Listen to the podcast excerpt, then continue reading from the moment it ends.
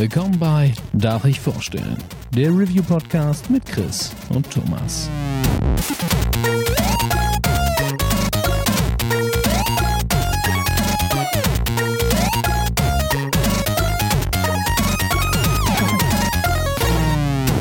Darf ich vorstellen? Hallo und herzlich willkommen zu einer neuen Folge Darf ich vorstellen? Mein Name ist Thomas und wie immer bin ich auch heute nicht allein, denn der Chris ist an meiner Seite. Einen wunderschönen guten Tag. Jetzt hast du kurz überlegt, was du sagst. Ne? Äh, Abend, Tag, Abend. Wer weiß, wann die Leute das hören. ja. Ähm, wir haben für dieses besondere Spiel, das wir heute besprechen, einen ganz besonderen Gast, nämlich die liebe Hanna. Hallo, auch einen wunderschönen guten Morgen, Mittag, Abend von mir. einen wunderschönen guten Nacht. genau. ähm, wer Hanna noch nicht kennt, die wird sich gleich noch mal kurz vorstellen. Äh, hat einen ziemlich coolen Instagram-Kanal, streamt auch regelmäßig auf Twitch und äh, spielt da ja primär Variety-Sachen, aber äh, die letzte Zeit eben auch sehr viel Diablo 4. Und vielleicht magst du noch ein paar Worte zu dir sagen. Äh, Okay, ähm, äh, ja, so viel gibt's eigentlich gar nicht weiter hinzuzufügen. Ich ähm, mache so ein bisschen Spielekram. Ich zeige gerne ein bisschen Spielekram auch auf meinem Instagram-Kanal und äh, ja, auf Twitch mag ich vor allem Spiele, die mich irgendwie so ein bisschen herausfordern. Also alles, was irgendwie äh, mit Rätseln zu tun hat oder vor allem ähm, alles, was die From Software Spiele hergeben da bin ich Fan von und mag es auch gerne, mir selber so ein bisschen Challenges zu geben, so wie auch gerade ein bisschen in Diablo. Ähm, weil ich muss mich outen, ich bin ein Diablo-Neuling. Das gibt vielleicht dem Ganzen nochmal ein bisschen eine andere Spur heute mit meiner Meinung. Ähm, mhm. Super gut. Weil ich ein Frischling bin. Ja. Super. Ja, aber erstmal schön, dass du da bist. Schön, dass du die Zeit genommen hast. Äh, wer sie noch nicht kennt, äh, wir werden auf jeden Fall äh, die Kanäle verlinken. Also schaut da gerne mal rein, lasst ein Follow da. Äh, und ihr habt schon erkannt, wir reden heute über Diablo 4. Und ich glaube tatsächlich, Hanna hat es jetzt schon ein bisschen angeteasert, die Herangehensweise oder die Zeit, die wir mit der Diablo-Serie verbracht haben, könnten unterschiedlicher nicht sein. ich würde sagen, du darfst gerne als erstes, weil du hast ja gerade schon gesagt, du hast jetzt quasi ganz neu angefangen, oder? Äh, tatsächlich, ja. Also ich habe ähm, in Diablo ein bisschen reingeschnuppert in Diablo 3, ähm, aber wirklich mhm. nicht viel. Also ich habe da vielleicht den ersten und zweiten Akt gesehen ähm, und habe dann mit der Diablo 4 Beta halt irgendwie so mein Herz daran verloren. Also da, da ist ähm, ja einiges in mir entfacht worden anscheinend. Ich habe die Diablo 4 Beta jeden einzelnen Charakter gespielt ähm, bis zum Maximum, was so möglich war in der Beta. Ich habe jede, wow, ich hab nice. jede Beta-Phase ähm, auch mitgemacht und habe jetzt so um die, lasst mich lügen, 300, 320 Stunden in Diablo 4. Ja, nett. Das ist cool. Also, Kannst du mir sagen, wo ich sehen kann, wie viele Stunden ich schon rein? Ah, ja, ich spiele es auf der Playstation da. Ah, da ist es, okay, ja. weil tatsächlich ist es auf dem PC-Launcher von Blizzard ähm, irgendwie. Ähm, ich kann dir aber eine Seite geben. Es gibt ähm, D4. Wir wussten, dass es das gibt. ja? Ja, also es gibt eine Seite, die D4, D4 Armory heißt es. Armory. Und ja. da kannst du deinen äh, Blizzard-Account verknüpfen und dann siehst du wie viele Stunden du mit welchem Charakter wie viel, wie lang verbracht hast. Ah, es ist fantastisch. Vielen lieben Dank dafür, denn das hat mich tatsächlich jetzt Dort schon die ganze Zeit äh, interessiert. Heute oder gestern noch drüber gesprochen tatsächlich, dass es damals bei Destiny ja auch so ein Time Wasted on Destiny ja. gab, wo man sich das auch anzeigen konnte aus den Zeiten, wo auf der PlayStation 4 noch nicht so mitgetrackt wurde, wie viel Spielzeit ja. man hatte. Und äh, da hatten wir uns auch gefragt, warum es das äh, da nicht gibt. Und bei Steam ist es doch so bequem. Nicht? Du kriegst einfach angezeigt, wie viel Spielzeit hast du in dem Game. Das kann doch eigentlich kein Hexenwerk sein. Aber naja. Ja. Ähm, dann würde ich mich noch kurz reindrängeln. Äh, mein, meine Diablo-Geschichte ist eine merkwürdige und ich sage auch schon sorry an alle äh, alten Diablo-Fans. Äh, ich hatte damals keinen PC das heißt, meine erste Diablo-Erfahrung war tatsächlich auf der PlayStation. es war mittelmäßig, es war äh, trotzdem eine schöne Koop-Zeit, weil man einfach mit zwei Controllern damals schon spielen konnte. Äh, da werden jetzt wieder viele die Hände übers Gesicht zusammenschlagen, aber es hat damals seinen Zweck erfüllt.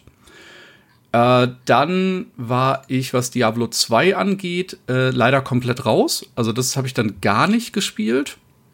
Und dann Diablo 3 direkt für die Xbox 360 geholt und dann auch noch auf der Xbox One weitergespielt. Das war, glaube ich, damals so neben GTA die eine große Sache, wo dann irgendwie alle Mühlen in Bewegung gesetzt worden sind, dass man irgendwie äh, so Cross-Progress machen konnte, seinen Spielstand richtig übertragen konnte und dass es damals schon irgendwie alles mit dem Diablo-Account gematcht war. Das äh, fand ich damals alles ganz spannend.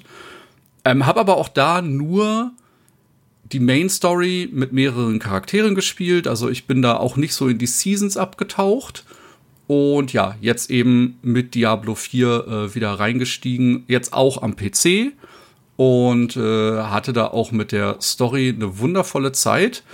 Bin aber von meiner Perspektive nicht ganz so hooked gewesen wie äh, teilweise der Rest unseres Discords oder auch Chris und du. Aber da können wir ja gleich noch ein bisschen drüber schnacken. Und ich glaube, äh, Chris hat wahrscheinlich die ja, längste PC-Erfahrung mit Diablo, oder? Ja, wahrscheinlich. Also ich habe Teil 1 und Teil 2 gespielt, allerdings muss ich sagen, das war jenseits von dem, was dann bei Teil 3 und Teil 4 passiert ist. Äh, damals waren wir ja noch irgendwie. damals hatten wir viel mehr Zeit, da gibt's überhaupt keinen Sinn, aber keine Ahnung. Es hat nicht so gezogen. Also es hat einfach, damals hat's mir Spaß gemacht, genug, um Diablo immer mit, mit Liebe zu verbinden und mit Hype, aber ich bin ehrlich, die, also wenn ich jetzt zum Beispiel mit Kumpel Chris Gürnt schnacke oder sowas, der erzählt dir halt, von seinen 10.000 Stunden in D2. nee, das war es bei mir noch nicht. Bei mir hat's mit D3 so, sage ich jetzt schon, ich sag mal, schwierig angefangen. Also ich, ich weiß genau, damals war ich auf so einer, ich hatte so eine Weiterbildung und hab, hab quasi einfach die ganze Zeit gelernt und ich wusste ja, wann der Release von D3 ist und bin damals schon zu dem, zu dem Dozenten gegangen und habe eben gesagt, pass auf, nächste Woche, da komme ich nicht. so, was? Ja, ähm, ob er mir nicht jetzt schon eine Woche vorher sagen kann, was er nächste Woche unterrichtet, dann pauke ich das schon mal vor. Das war halt so eine Weiterbildung für Webdesign-Kram. Also das heißt auch nicht hier irgendwie, dass es meine schulische Laufbahn vernichtet hätte oder sowas. Aber ja, war okay. Und dann da bin ich schon komplett abgerutscht. Also D3 hat mir schon richtig Spaß gemacht. War mir vielleicht ein bisschen zu bunt, also vor allem jetzt im, äh, im Vergleich mit D4. Aber Zeitfresser ohne Ende und auch richtig gute Zeit gehabt mit dem Ding. Dann da meine Liebe irgendwann auch für Hardcore kennengelernt und dann da einfach nochmal die komplette Zeit draufgerechnet und noch viel mehr. Und D D3 würde ich sagen, war das erste Diablo, auf das ich gehypt war vor Release. Und D4 war immer so ein bisschen schwierig. Und ich meine, wir haben das ja alle mitbekommen, wie Blizzard sich von einem Studio, wo einfach die Fanbase komplettes Grundvertrauen hatte, zu was entwickelt hat, wo es, sagen wir einfach mal freundlich im Gegenteil landet. Und die vier so wirklich von vielen als der letzte Ausweg oder das letzte bisschen Hoffnung. Und wenn das nichts ist, dann sind wir komplett am Sack angesehen wurde.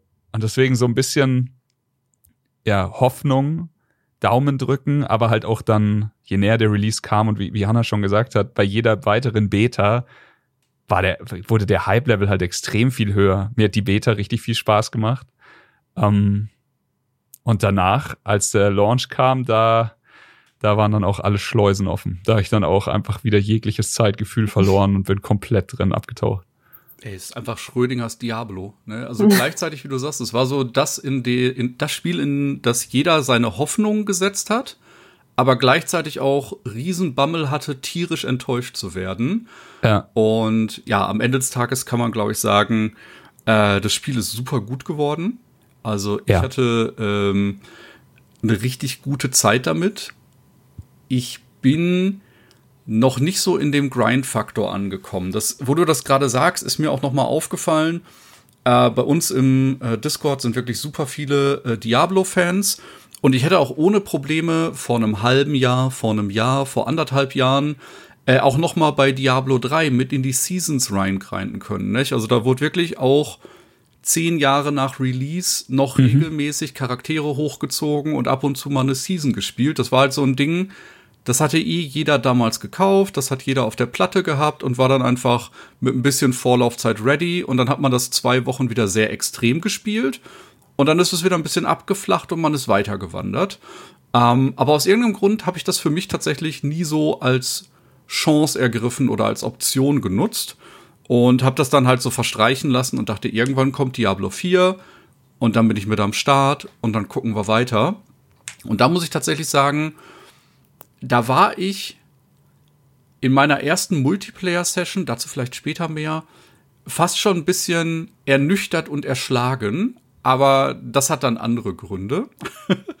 ähm, ja, wer möchte denn mal so ein bisschen äh, Einblick geben, wer, also ich kann mir kaum vorstellen, dass jemand den Trailer nicht gesehen hat, aber wer so ein bisschen den Bösewicht oder den neuen äh, Gegenpart in der Story liefert?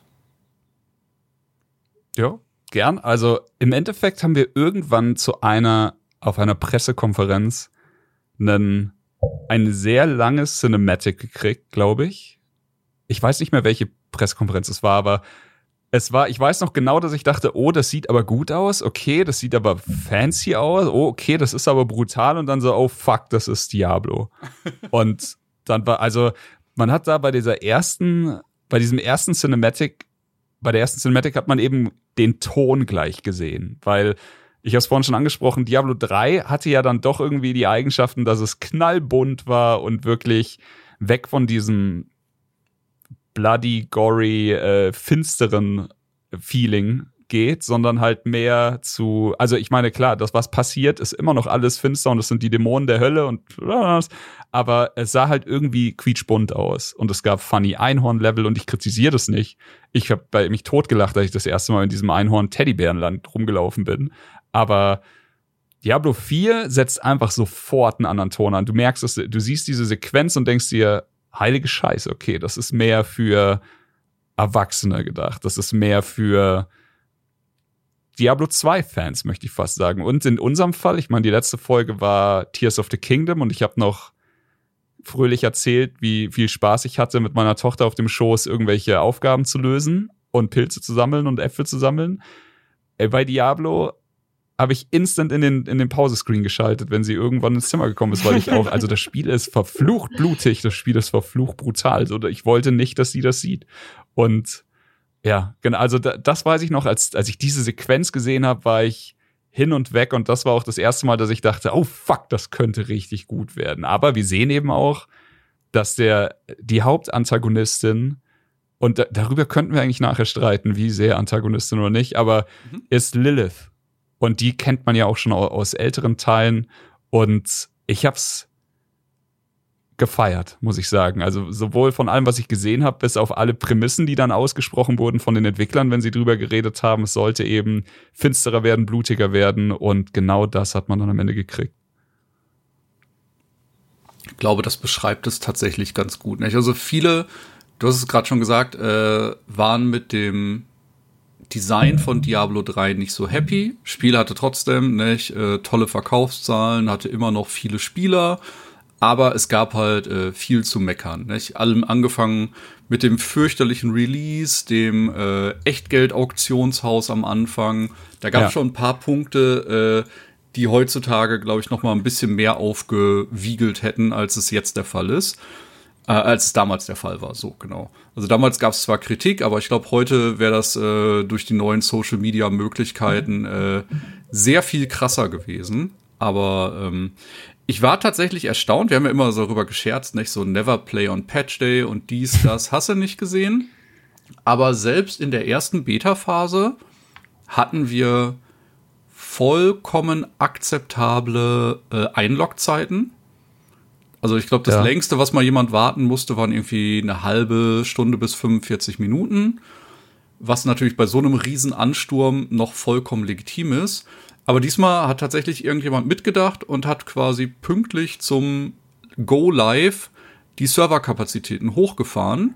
Also ich habe tatsächlich bei einem Online-Only-Titel selten so einen smoothen Launch erlebt. Es ging einfach für die Leute, die ein paar Euro mehr gezahlt haben, ein paar Tage früher alles relativ easy los. Mhm. Aber auch als diese vier Tage vorbei waren und quasi alle auf die Server losgelassen wurden, äh, gab es keine riesen Queue-Times. Die Server sind, glaube ich, in der ersten Woche einmal für zwei Stunden eingebrochen. Also alles wesentlich entspannter, als viele das, glaube ich, erwartet hatten. Es war ja auch. Ja, bei mir war es auch Ja, du bist jetzt. ich wollte nur sagen, es war halt super smart, nochmal äh, nach der zweiten äh, Beta-Phase diesen Server-Bash-Wochenende da mhm. zu machen. Einfach, ja, um es auszutesten, ähm, wie viele Leute locken sich wirklich ein und wie viel brauchen, also wie viel Kapazitäten brauchen wir dann für den richtigen Launch. Und das hat, glaube ich, super, super viel ausgemacht, weil da war der Launch wirklich ähm, gut wenn ja, im komplett. Gegensatz zu dem, was jetzt so bei der Season-Start passiert ist, aber der Season-Start war jetzt das holprigste, wollte ich auch gerade sagen. Aber es war nicht so, dass es immer flawless funktioniert hat, aber es war es war niemals so schlimm wie zu Diablo 3 Zeiten. Ich weiß nicht, ob ihr da beim Launch mit dabei wart, aber da war es so, mhm. da gab es so einen berüchtigten Fehlercode und der hat teilweise tagelang dafür gesorgt, dass Leute nicht richtig spielen konnten und das war also hier reden ja, wir wirklich von super Frustration. Ja. Und jetzt dadurch, dass sie, also sie hatten die Beta, sie hatten den Stresstest in der Beta, sie hatten den vorgezogenen Launch für Leute, die mehr Geld ausgegeben haben, was eigentlich eine super problematische Sache ja, ist, aber ja. es ist ein bisschen wie Never Play on Patch Day. Jeder weiß mhm. es, aber keiner hält sich dran. und genauso, da, da sitze ich da, ich kenne diese Regel seit WoW und alles, was davor war, aber trotzdem versuche ich's. Weil ich denke, ja, aber was soll ich denn sonst heute haben? Ich will ja Diablo spielen. Das Herz will, was das Herz will.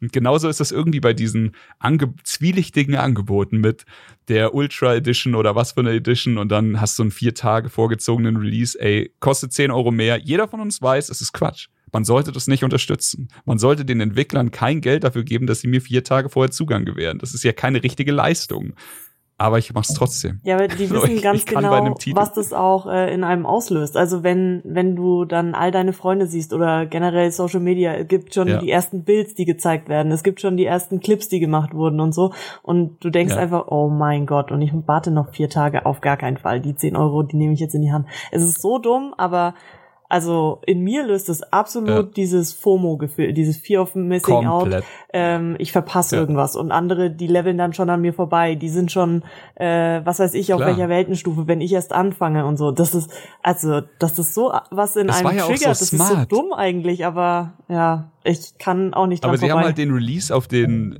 Dienstag gelegt und mit diesem Pre-Pass konnte man am. Freitag zocken. So ich meine, frech. das geht nicht. Sehr frech. Ja, ja, aber vor allem für die Leute, die diese Hardcore-Challenge mitmachen wollten, da finde ich es dann eigentlich schon wieder ja. ein bisschen ähm, unfair halt einfach, weil du ja wirklich, also die ersten 1000 oder sowas, die ähm, einen Hardcore-Charakter ja. auf 100 geschafft haben, ähm, haben diese Gravur bekommen. Ja, und sie haben eine eigene Lilith-Statue. Ja, die das ist, ist schon cool. geil. Und wenn du da halt geil. dann irgendwie vier Tage später anfängst, na klar, hast du ja einen Todesnachteil. Vor allem, weil, glaube ich, es hat keine vier Tage gedauert, bis der erste Charakter 100 war. Ja. Also, ja, wie gesagt, ähm, da hast du vollkommen recht, da muss man natürlich sofort rein. Ach, ja, wir wissen alle, es ist Quatsch, aber da bin ich ganz ehrlich, ich, äh, ich kann es auch nicht, nicht ich machen. auch nicht. Wie schlimm war eure Vorbereitung? Also habt ihr vorher schon irgendwie super viele YouTube-Videos geschaut, was eure Starterklasse wird? Oder habt ihr einfach Freischnauze Spiel angemacht, einen Charakter ausgewählt und let's go? Also ich kann mal ähm, von mir ausgehen. Ich prinzipiell habe ja keine Ahnung von Diablo. Ich weiß nicht, was gut ist. Ich weiß nicht, ob Fernkampf. Ich weiß nicht, ob Magie. Ich habe mich auch damit vorher nicht beschäftigt, weil ich mir das einfach nicht von anderen so einreden lassen möchte. Also Man ja. Meinung von anderen ist wichtig, aber erst ab einem gewissen Punkt so. Ich will erstmal mir mein eigenes Bild machen. Und deswegen habe ich halt in der Beta so super viel gespielt. Ich habe halt, wie gesagt, jede Klasse in der Beta gespielt, um zu gucken, äh, welcher Spielstil taugt mir denn. Und ähm, da hat sich dann relativ schnell bei mir die Klasse rauskristallisiert, die ich dann auch ähm, zu Beginn als Main gespielt habe. Äh, also ich habe als erstes den Rogue gespielt, weil der wirklich am, also für mich einfach am, Sehr am spaßig. ja, wirklich am meisten Spaß gemacht hat. Und ähm, ja, aber ich bin auch generell nicht so der Typ. Ich war auch so, ähm, ja, ich krieg meinen eigenen Bild hin und ich baue mir den so, wie ich das brauche. weil ich wusste das ja nicht, wie es jetzt im Endeffekt bei Diablo läuft, dass man äh, am Endeffekt einfach die S-Tier-Builds nehmen muss, die einem vorgegeben sind. Äh, ja, da war ich halt ein bisschen blauäugig, wusste ich nicht. Deswegen habe ich sehr, sehr lange halt so mein eigenes Ding durchgezogen und versucht, den irgendwie zu basteln, aber ab einem gewissen Punkt hat man dann einfach gemerkt, okay, ich komme hier nicht mehr weiter. Keine Ahnung. Ich da sprichst du, da sprichst du echt was Wunderbares an, denn ich finde auch, ähm, irgendwann knickt so gut wie jeder ein. Aber ich find's wundervoll, so wie du es gemacht hast, sich zu sagen, ich fange mal so an, wie ich Bock hab. Ja. Denn der Anfang von, von jeder Runde, also der neuer Charakter, der Anfang ist halt einfach auch super simpel. Du hast einen Skill, dann kommt ein zweiter dazu. Du hast am Anfang halt wenig Talentpunkte. Das ist noch keine Raketenwissenschaft. Und da gibt's auch keine, in den ersten 20 Leveln kann man nicht wirklich von S-Tier nee, reden oder sowas. Mach, worauf egal, du Bock ja. hast. Guck alles an, wechsel die Skills. Und irgendwann, also man levelt bis Level 100. Und ich würde jetzt fast sagen, für mich wäre die Grenze wahrscheinlich so Level 50 wo du anfängst, wo das Paragon-Board nochmal dazu kommt, was ja dann doch mal komplexer ist, dass du dir dann, machst du dir einfach Gedanken, okay, ich habe jetzt schon ein paar Stunden im Kasten und das Leveln von Diablo 4 dauert deutlich länger als das von Diablo 3.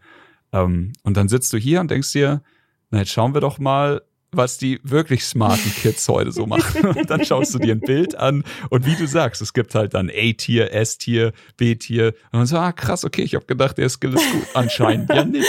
Dann nehme ich ja jetzt mal einen anderen. Ja. Und das ist der Moment, wo ich dann auch, also so, das war auch bei meinem ersten Playthrough so, Level 50 rum, Kampagne beendet, das Paragon-Board kam dazu und dann habe ich mir ein Kaltgetränk genommen, mich zurückgelehnt und dann auch einfach mal ein, zwei Stunden Hausaufgaben gemacht, was ja. denn wirklich gut ist. Also ganz ohne Bild würde ich wahrscheinlich auch nicht Richtung Endgame gehen. Aber es hat super viel Spaß gemacht, davor ein bisschen rumzuprobieren, rumzustümpern und sowas. Ich war auch super der Verfechter davon, das Spiel auf Deutsch zu spielen. Also ich mag, also ja. ich mag das unfassbar gerne. Also ich fand das richtig, richtig gut. Ich fand die deutsche Synchro gut.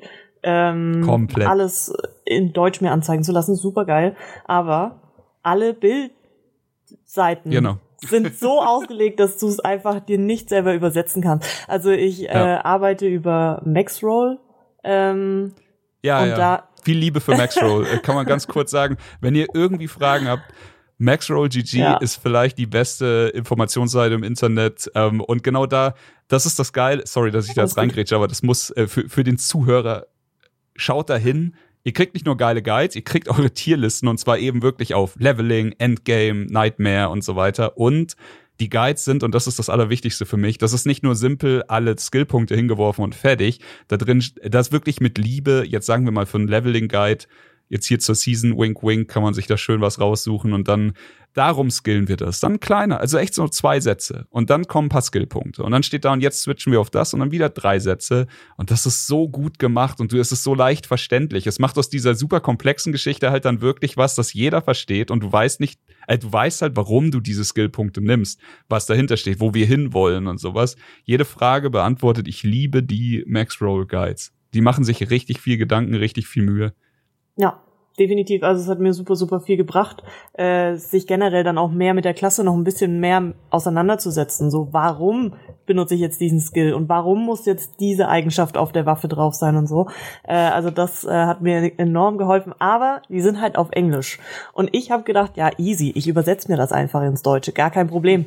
Und dann kam aber ähm, diese Paragon-Boards und dann, ähm, du kannst diese Paragon-Boards aneinanderketten, so dass sie ähm, aufeinander nochmal einwirken. Und diese Paragon-Boarde haben aber auch nochmal einen eigenen Namen. Und also ich mhm. habe das nicht gerafft, wie ich mir das ins Deutsche übersetzen soll. Ich habe das wirklich nicht kapiert. Also die, da hieß es ja, nehmt das und das Board und es hatte eine englische Bezeichnung und ich habe nicht gecheckt, was ich da im Deutschen machen soll. Keine Ahnung. Und deswegen musste ich jetzt ähm, leider einknicken und spiel's jetzt auf Englisch. So war es bei mir auch. Also wie, wie vorhin schon gesagt, so ab Level 50, dann die Guides gelesen, dann mein Bild angeguckt. Dann heißen die Skills ja auch alle immer so ähnlich. Ja. Also jetzt ja, ja. kannst du jetzt sagen, Pulverize und dann so, okay, das wird wahrscheinlich pulverisieren sein. Oder es ist Pulverheap, oder es ist Pulver Pulver, oder es ist Pulver Pulverface und so, hm, Vielleicht steche ich einfach auf Englisch um. Vielleicht. Aber ja, ich bin auch ein großer Freund der, vor allem die erste, erste Mal Kampagne, erste Mal durch die Story, äh, die ganzen schönen Sequenzen und sowas, alles auf Deutsch. Das hat mir richtig viel Spaß gemacht. Ja, und das ist so gut. Also es ist wirklich so gut synchronisiert und es ist, also, ähm, mir wurde gesagt, also wie gesagt, ich habe keinen Vergleich zu den anderen Teilen von Diablo, aber zu mir wurde gesagt, dass das noch nie so emotional war wie jetzt. Also mhm. es kam mir auch so vor, wie gesagt, ich bin ein Neuling und mich hat die Story, also generell einfach die Sequenzen und die Szenerien, die gezeigt wurden, so krass mitgenommen. Also ich, ja. das war so gut gemacht und ähm, ja, ich habe es im Englischen, ich habe es nicht jetzt mit englischer Synchro mal durch geguckt und so und auch nicht durchgespielt, aber ich fand es im Deutschen mega, mega emotional und echt gut gemacht. Fand die deutsche Synchro auch super. Hab's genauso gemacht. Einmal fürs Hauptspiel alles auf Deutsch gespielt und äh, tatsächlich jetzt erst zum Start der Season, äh, weil ich eine neue Klasse angefangen habe und mir dann auch kurz äh, einen Guide angeguckt habe, auch alles auf Englisch gestellt. Deswegen, das äh, ist dann wahrscheinlich der probate Weg. Aber ja, finde ich spannend. Okay, wir wissen, du warst als erstes Rogue. Ja. Was war denn Chris Startklasse? Bei mir war es so, ich habe auch den Hanna-Weg durch die Beta genommen und das hat alles nur noch schlimmer gemacht. Bei mir, weil ich einfach so, okay, der, ja, der macht ja mega Spaß. Ich schaue mir jetzt nur zum Spaß nochmal die anderen. Fuck, der Rogue ist auch richtig funny. Gut, aber der Rogue spielt sich so, wie ich ihn eingeschätzt habe. Ich nehme jetzt mal den. Und dann ähm, kam eben noch bei der zweiten, glaube ich, Necro und äh, Druide dazu. Ich weiß jetzt nicht mehr genau, wann wer dazu kam, aber am Ende also bei der zweiten Beta konnte man, glaube ich, dann jede Klasse spielen. Mhm. Der Nekromant war extrem stark in der das erste Mal, mhm. dass ich ihn, als ich ihn ja. in der Hand hatte, da habe ich schon quasi gesagt, vielleicht nehme ich ihn deswegen gerade nicht, weil einfach schon seine, seine Minions mehr Damage machen als andere Klassen. Und der Magier hatte diesen wahnsinnig spaßigen Kettenblitz-Hydra-Bild in der, in der Beta. Und auch so, ja, ist auch zu mächtig. Gucke ich mir mal den an. Und tatsächlich war es dann am Ende bei mir der Barbar, der sich am wie soll ich sagen, mittelmäßigsten angefühlt hat. Das klingt schlecht. Ich meine es nicht negativ. Ich meine einfach nur, der Barbar hat sich so angefühlt, als wäre der relativ rund in den ersten 20 Leveln gewesen. Und man muss da reinspringen, man kriegt auch mal auf die Fresse, aber man kann sich auch ganz gut verteidigen. Also es war super funny. Und der ist dann irgendwie bei mir hängen geblieben. Aber trotzdem, hättest du mich einen Tag vor Release gefragt, hätte ich wahrscheinlich gesagt, äh, ich weiß nicht. Und dann einfach am nächsten Morgen aufgestanden, Barbaren gemacht und let's go. Spannend. Wie, ja, bei mir wie war's bei dir? Äh, in der Beta tatsächlich als erstes die Magierin, wie du gesagt hast, vollkommen overpowered. Also gerade mit diesem Kettenblitz, der auch immer zwischen ihr und den Gegnern hin und her gesprungen ist. Du hast einen Damage-Output gehabt in der Beta, das war Sondergleichen. Das ist dann aber zum Full Release, glaube ich, ein bisschen angepasst worden. Äh, bei mir ist es dann relativ spontan äh, der Nekromant geworden, weil ich den Diablo 3 auch schon super cool fand. Äh, ich glaube, damals war er noch ein DLC, der ist irgendwann nachgereicht worden. Äh, ja, und diesmal habe ich das quasi direkt durchgezogen und ähm, damit dann auch das Spiel das erste Mal beendet. Genau. Nice. Du hast auch äh, direkt mit dem Schurken durchgezogen, Hanna, oder? Mm, ja, genau. Also ich habe den ähm, jetzt bis Level 85, glaube ich, gebracht, weil ich leider oh, ähm, das Endgame und das Leveln am Ende leider ein bisschen sehr zäh fand. Also äh, ich hab's leider komplett. nicht bis Unterschreibe ich, ich hab's nicht bis 100 durchgezogen. Ähm, jetzt erstmal, weil ich äh, ich weiß nicht. Also es macht alles super viel Spaß und ich habe auch sehr viel Spaß mit dem Spiel, aber in dem Endgame ähm, ist deine einzige Möglichkeit eigentlich zu leveln, die Albtraum-Dungeons zu machen. Immer, Momentan, immer ja. und immer wieder und wieder Albtraum-Dungeon. Und es gibt extra diese Weltenbosse, aber die sind innerhalb von zwei Sekunden down und bringen mittlerweile dann auch gar nichts mehr. Also es wurde einfach ja. nicht mehr mit angepasst, dass die Leute ja mit Level 100 einen Schlag machen und der Weltenboss ist tot. Ähm, ja, deswegen habe ich den leider nicht durchgezogen. Ich habe sehr, sehr oft ähm, Hardcore-Charaktere dann noch zusätzlich mit angefangen. Ähm, oh, ja. Also die Challenge habe ich mir quasi gesetzt, dass ich auch einen Hardcore, also ich will die Platin-Trophäe machen, wie immer, wie fast in oh, jedem was braucht man dafür Spiel. im Hardcore-Bereich? Ähm, für den Hardcore-Bereich muss man es auf Level 50 schaffen. Okay. Und ich habe äh, ja leider meinen Hanabolika-Druiden verloren bei Level 27. ähm, und dann habe ich, glaube ich, nochmal einen Zauberer im Hardcore angefangen. Ähm, Spiele aber auch Hardcore nur im Stream. Also das mache ich jetzt nicht offline, ähm, sondern versuche das wirklich im Stream irgendwie auf Level 50 zu kriegen. Aber ich habe da auch noch nicht so äh, dran weitergearbeitet. Okay, funny. Sache wenn ich da äh, kurz rein darf. Mhm. Du sagst ja gerade, äh, für dich ist das eine Challenge, die du dann äh, im Stream versuchst umzusetzen. Mhm. Äh, Chris hatte auch schon mal so ein bisschen äh, durch die Blume gesagt, ihm gibt Softcore-Spielen bei Diablo auch nicht so viel, weil mhm. er liebt halt dieses, wie hast du es so schön gesagt, dass, dass es auch Konsequenzen hat, dass man vielleicht. Die Fallhöhe, ja. Genau, dass man nicht so Second Screen noch äh, Netflix laufen lässt oder sonst was, sondern dass man vielleicht ein bisschen mehr bei der Sache ist. Ja.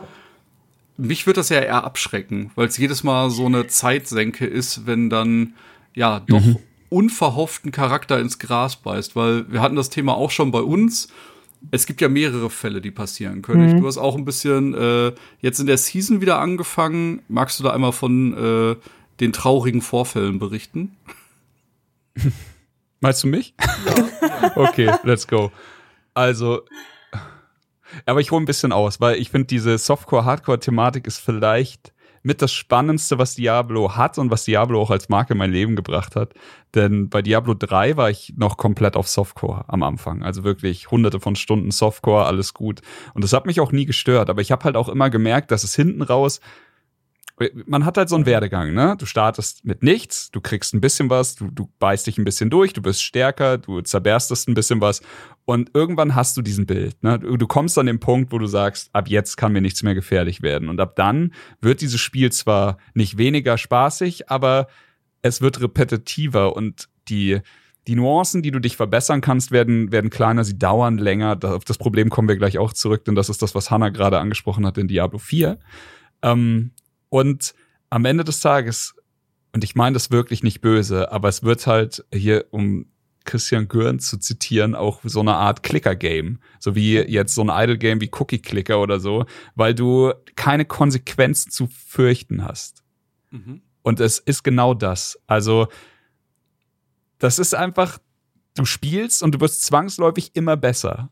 Aber ich kann mich auch einfach jetzt bei Diablo 4 in die Open World stellen, mir ein Makro schreiben, das einfach alle vier Attack-Tasten oder alle sechs Attack-Tasten einmal drückt und das die ganze Zeit repeatet und irgendwann erwische ich immer einen Gegner und irgendwann kriege ich immer mehr XP. Ich werde so Level 100 werden. Ich habe keine Fallhöhe. Ich kann nichts verlieren. Und genau das ist es, was Hardcore so spannend macht und dafür verfluche ich ihn ein bisschen, denn er hat es damals in mein Leben gebracht. Er hat damals bei Diablo 3 gesagt, Junge, wieso spielen wir nicht einfach mal ein bisschen Hardcore? Und ich so, dann verliere ich ja meinen Charakter und er ist tot. Die Unterhaltung hatte jeder schon mal oder hat sie in meinem Kopf gehabt, aber dann ich gedacht, ja, warum nicht? Machen wir es und es ist dieser unfassbar spaßige Nervenkitzel, der mich dann doch am Ende hin immer mehr entertained, als es Softcore kann. Und hier sprechen wir wirklich davon, ich habe jetzt auch die Kampagne von Diablo 4 erstmal gemütlich im Softcore gespielt. Ich wollte die Story erleben, ohne Angst zu haben, die Story zu wiederholen, bevor ich sie zu Ende gesehen habe. Aber jetzt habe ich halt auch schon gemerkt, na, okay, erster Chart, zweiter Chart im Softcore, vielleicht fange ich jetzt wieder an und dann im Hardcore sehr viel Spaß bei der Sache gehabt. Und jetzt zur Season war mir klar, es gibt keine Story mehr, die ich sehen will. Und die Season resettet ja eh alles. Diese Seasons sind ja eigentlich was Fantastisches und habe dann direkt jetzt mit ein, zwei Kumpels Hardcore angefangen.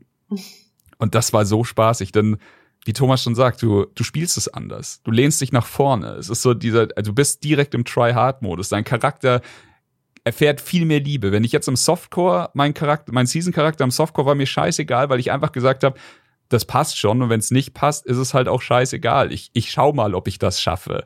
Im Hardcore ist das ja nicht so. Du sockelst Leben, du sockelst, also du, du machst dir viel Armor auf die Rüstung, du spielst bewusst viel weniger Damage-Builds, weil du halt einfach viel defensiver unterwegs bist, weil du eben was zu verlieren hast mit jedem scheiß Level.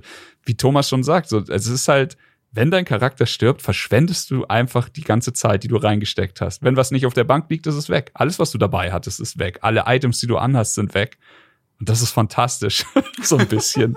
Aber ich hatte so viel Spaß jetzt in der Season wieder. Ich glaube, drei Tage hat mein Charakter überlegt, überlebt, da durchzuballern mit einem Kumpel. Wir haben teilweise zu vier Dungeons gespielt, den ganzen Abend lang. Und da hier großes Lob an Diablo, denn dieser Multiplayer-Aspekt funktioniert wahnsinnig geil. Wir hatten einen, der war Level 1, also hat mit Level 1 angefangen, einer war Level 10, ich war Level 40 und ein Kumpel war Level 45.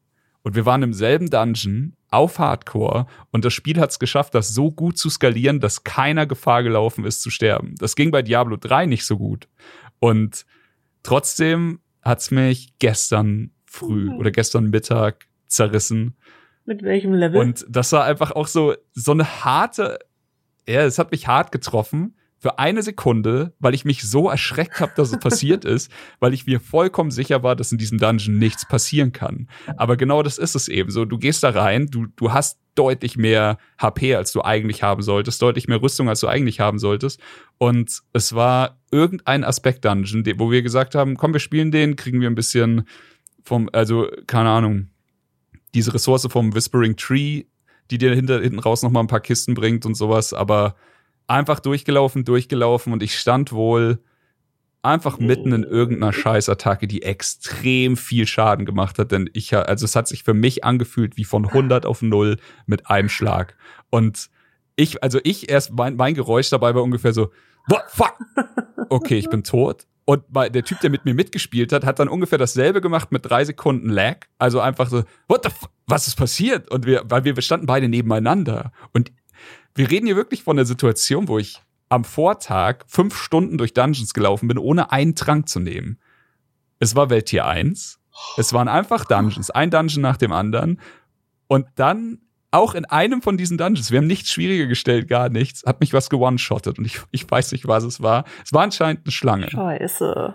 Aber der Spaß danach ist, okay, dann habe ich gesagt, gut, jetzt habe ich noch äh, anderthalb Tage bis zum Podcast. Jetzt spiele ich Softcore und schau mal, wie weit ich da komme. Mein Softcore-Charakter ist jetzt 53 oder sowas. Es ist derselbe, also selber Bild, selber Charakter. Ich spiele gerade in der ersten Season einen Druiden. Macht mir mega mhm. viel Spaß. Aber eigentlich aus der Not heraus, dass das die einzige Klasse ist, die ich noch nicht gespielt hatte bei der Normal, also bei Preseason und seit dem Launch. Und wie gesagt, mit der ist Softcore und da ist die komplette Mentalität eine andere. Hier habe ich auf alles geschissen. Ich habe mich direkt mit ein paar Kumpels in T, also World Tier 3 ziehen lassen, bin dann da ein bisschen rumgelaufen mit 10 Leveln zu, zu niedrig, habe also irgendwie mit, mit Pound 42 oder so bin ich gegen 55 Welt Tier 3 Gegner gekämpft und, und jetzt kommt das, was ich bis heute nicht verstehe, was aber ein bisschen funny ist. Nichts in Welt Tier 3, was wir gespielt haben, konnte mich one-shotten. Nur diese verschissenen Schlangen in World Tier 1 in dem Müll-Dungeon, der überhaupt nichts konnte. Und ich habe danach wirklich geguckt, so, okay, da sind riesige Ziegenmenschen, die sind drei Meter groß, die haben eine riesige Axt, die holen ungefähr vier Sekunden aus, bevor sie irgendwo hinhauen. Dafür macht die Attacke extrem viel Schaden. Schauen wir mal. Zack, 30% HP weg. Und mein Charakter war deutlich schlechter. Also wirklich fast doppelt so schlecht wie der andere. Und so, hm, ja, nice. Okay. Dann bin ich rumgelaufen, bis ich den Butcher gefunden habe. Also den T3-Butcher, der acht Level über mir war. Und ich konnte ihn einfach töten. Er konnte mich nicht töten, aber diese Schlange hat mich mit einem Happen weggefressen. das, also, das war, das war meine äh, Hardcore-Erfahrung in der Season. Ich habe viel gelacht. Wir haben jetzt eine Menge Memes auf dem Discord über Schlangen. Und, naja, ansonsten, äh, ein, ein Kumpel hat noch, also hier, Rip Teli an dieser Stelle hat seinen Charakter auch verloren. Der war noch weiter oben, der war Pound 50, richtig gut gespielt, richtig guten, also guten Bild gehabt, gute Items, stand da. Ähm, ich war im Discord, ich habe es nicht gesehen, weil er auf der eigenen Welt war. Er war halt eben schon viel eher in Tier 3 als wir im Hardcore und sagt noch, ja, das ist ein Event und dann höre ich, also dann sagt er er hat einen Disconnect. Mhm. Und wir alle schon so, shit. No. Der dann eingeloggt und einen toten Charakter auf dem Screen gehabt. Da muss ich sagen, mm. ähm, da ärgere ich mich lieber über Schlangen und weiß, es ist meine Schuld, dass ich da nicht achtsam war. Aber das ist, also so, das sind die zwei Arten von Hardcore-Toten. Der eine ist zu verschmerzen, weil es deine eigene Schuld ist. Das ist das From Software-Prinzip. Wenn was deine Schuld ist, fällt es viel leichter, durch die Hölle zu gehen. Der andere ist ärgerlich as fuck und der liebe Freund hat jetzt auch gesagt, er wird jetzt solange er Abstürze bei Diablo hat, äh, Softcore spielen müssen. Ja. Weil er das nicht mehr verkraftet. Äh, wo du aber gerade äh, auch noch mal From Software ins Rennen schickst, äh, ich finde das spannend. Da hatten wir uns äh, kurz drüber unterhalten. Äh, es gibt jetzt bei Remnant 2 tatsächlich auch die Möglichkeit, einen Hardcore-Charakter zu spielen. Und Boah, das ist das so ist geil. So da denke ich mir ja wirklich so, das als Option anzubieten in so einem Shooter, wo du ja teilweise auf Bosse und World-Bosse triffst, die auch wirklich schwer sind und die du vielleicht zum ersten Mal siehst, finde ich halt super krass. Und ähm, einfach nur die Option. Ich, ich weiß, du hast das in Elden Ring zum Beispiel schon gemacht oder auch bei anderen From Software Spielen. Du bei hast Deathless Runs gemacht. Genau, bei Sekiro und Souls 1. Elden Ring war mir noch ein bisschen zu krass, aber irgendwann. Okay, ah, nee, da hast du Soul Level 1 gemacht. Soul Level 1 war das, ja. ja. Okay, okay, okay. Und da denke ich mir so, da haben wir auch kurz drüber gesprochen, es gibt so viele Leute, die sich darüber wahrscheinlich freuen würden, wenn es einfach nur diesen Button im Charakterbildschirm ja. geben würde. Einfach optional Elden Ring Hardcore-Charakter. Und dann es mal gucken, was so passiert. Es ist eine Kopfsache, ne? Weil im Endeffekt, ich habe ja quasi mein, also wir haben ja alle diesen, äh, die, die Liga der Unsterblichen Modus gespielt bei uns im Discord und ein lustiges Event draus gemacht. Ja. Aber im Endeffekt haben wir nichts anderes gemacht, als Hardcores zu simulieren. Genau. und ein lustiges Punktesystem einzubauen. Je gefährlicher du spielst, umso mehr Punkte machst du so in der Art. Ähm, aber ja, ich, ich muss sagen, ich liebe diese From Software Spiele. Aber wenn ich mir was wünschen könnte, wäre es wirklich genau das. Ich würde gerne haben, dass es und bei, ich meine, es ist Dark Souls 2 gibt's das. Es gibt eine Belohnung bei Dark Souls 2, wenn du einmal durchspielst, ohne zu sterben. Dann kriegst du einen Ring. Ring ne? Es gibt einen genau. ohne Bonfire und einen ohne genau. Sterben, glaube ich. also quasi Ringe, ja. Quasi Soul Level 1 und ohne, also Deathless. Und dafür gibt's eine Belohnung. Ich würde mir wünschen, dass es bei den Spielen ein Achievement gibt, das man nur kriegt, wenn man das so macht, wenn man, nee. wenn man das so durchspielt. Und ich weiß, es, es tut mir so leid für jemanden wie Hannah, die halt einfach alles, also überall die Platin-Trophäe holt und das ist auch alles mega cool, aber so irgendwas in mir wünscht sich, dass, dass, es, dass die Platin-Trophäe bei From Software was ist, was echt an absurdeste Bedingungen geknüpft ist. Irgendwie Stimmt, die reichen ja noch nicht, aber die ja. Platin-Trophäen-Herausforderungen. da muss natürlich ein No-Death Run noch mit reinkommen, auf jeden Fall. Ja, aber ich kenne dich, du würdest es ja. versuchen. stimmt. Ja. ja. ja, der Content schreibt sich von alleine. Ja, nee, deswegen ja. äh, einfach nur Einwurf, ne, dass äh, jetzt quasi ein neues Spiel sowas einfach out of the box äh, als Button anbringt, äh, wo ich es gar nicht erwartet hatte. Fand ich ja. halt witzig und äh, darüber sind wir dann irgendwie drauf gekommen, dass das ja auch äh, woanders noch äh, Nutzung finden könnte. Komplett. Und es tut ja auch niemandem weh.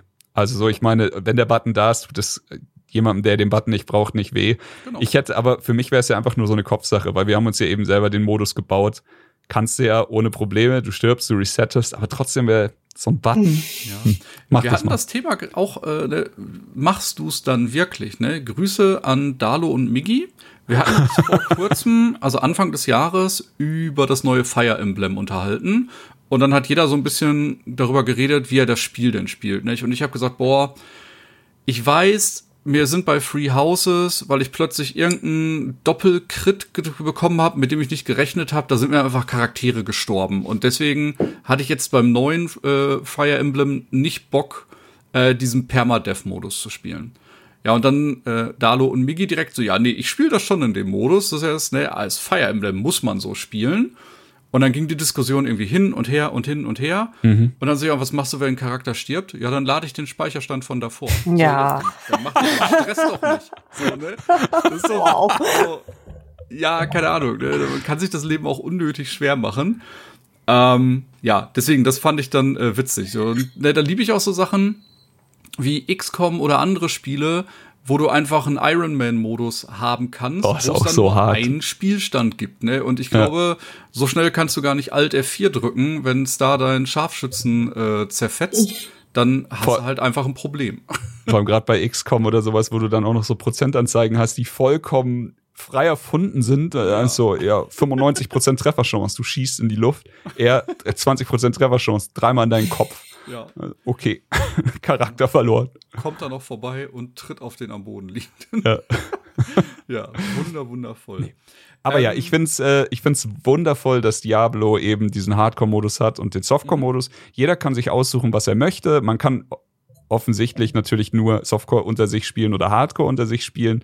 Aber auch hier, mein Charakter hat's zerrissen. Der liebe Charlie, also der mit mir unterwegs war im Hardcore, der hat's dann noch ein bisschen weitergemacht. Ich glaube, was das, das Ärgerlichste ist, wir waren quasi so weit, dass wir gesagt haben, wir spielen jetzt noch ein, zwei Dungeons und dann machen wir den Capstone Dungeon. Die Capstone Dungeons in Diablo 4 funktionieren so, dass du startest und kannst nur World Tier 1 und Tier 2 spielen. Die sind sehr, sehr nah beieinander von der Schwierigkeit her aber World Tier 3 macht die Sache dann nochmal deutlich härter. Und die, die Gegner sind mindestens Level 55. Du kannst es also, du solltest es nicht von Anfang an machen, wenn du nicht einen Freund hast, der auf dich aufpasst. Und im Hardcore eben gleich dreimal nicht. Wir waren kurz davor, diesen Capstone Dungeon zu machen, also diese erste wirkliche Prüfung, diesen ersten Härtetest. Und mich hat's halt drei Meter davor zerrissen. Ja, Charlie hat ihn dann gemacht und hat ihn auch geschafft. Also Glückwunsch an dieser Stelle. Aber wenn jetzt der Podcast vorbei ist und ich meinen nächsten Hardcore-Char anfange, dann muss ich auf jeden Fall wieder nachziehen.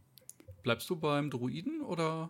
Momentan schon. Er macht mir wirklich wahnsinnig viel Spaß und ich habe also mein Barbar ist auf Preseason 82, 83 und bei mir war genau dasselbe, was Hannah gesagt hat. Ich habe einfach super viel Spaß an dem gehabt, aber man muss ganz ehrlich sagen, mit zu Endgame ist es sehr, sehr viel das Gleiche. Und in dem Fall war es dann wirklich so, dass es sich nur noch repetitiv für mich angefühlt hat. Mein Bild war eigentlich, soweit es geht, fertig. Ich hätte jetzt noch ein paar schöne Uniques finden können. Das sind die seltensten Gegenstände, die es gibt. Ähm, aber ansonsten wäre halt auch nicht mehr viel passiert und es hätte am Spielstil nicht mehr viel geändert. Und es haben die Entwickler auch schon selber gesagt, dass es einfach von 50 bis 100 zu lange dauert und zu wenig Karotten vor die Nase gibt, zu wenig Belohnungen. Mhm. Und genau so ist es halt gerade leider. So fühlt sich halt ein bisschen an. Das, sowas wächst ja auch einfach ein bisschen im Laufe der Zeit. Also ich würde es jetzt nicht groß als Kritikpunkt auffassen. Ich sage einfach nur, bei Level 80 kann man sich durchaus entscheiden. Die anderen Klassen sehen ja auch alle ein bisschen spaßiger aus. Vielleicht ist das jetzt gerade mehr äh, Fun für mich, als die letzten 20 Level noch gerade auszugehen, nur damit da eine 100 steht. Ja. Das kann ich durchaus nachvollziehen. Genau, aber ja, Druide wird jetzt erstmal mein Season 1 Charakter sein. Ähm, ist einfach super vielseitig, ist sehr stark.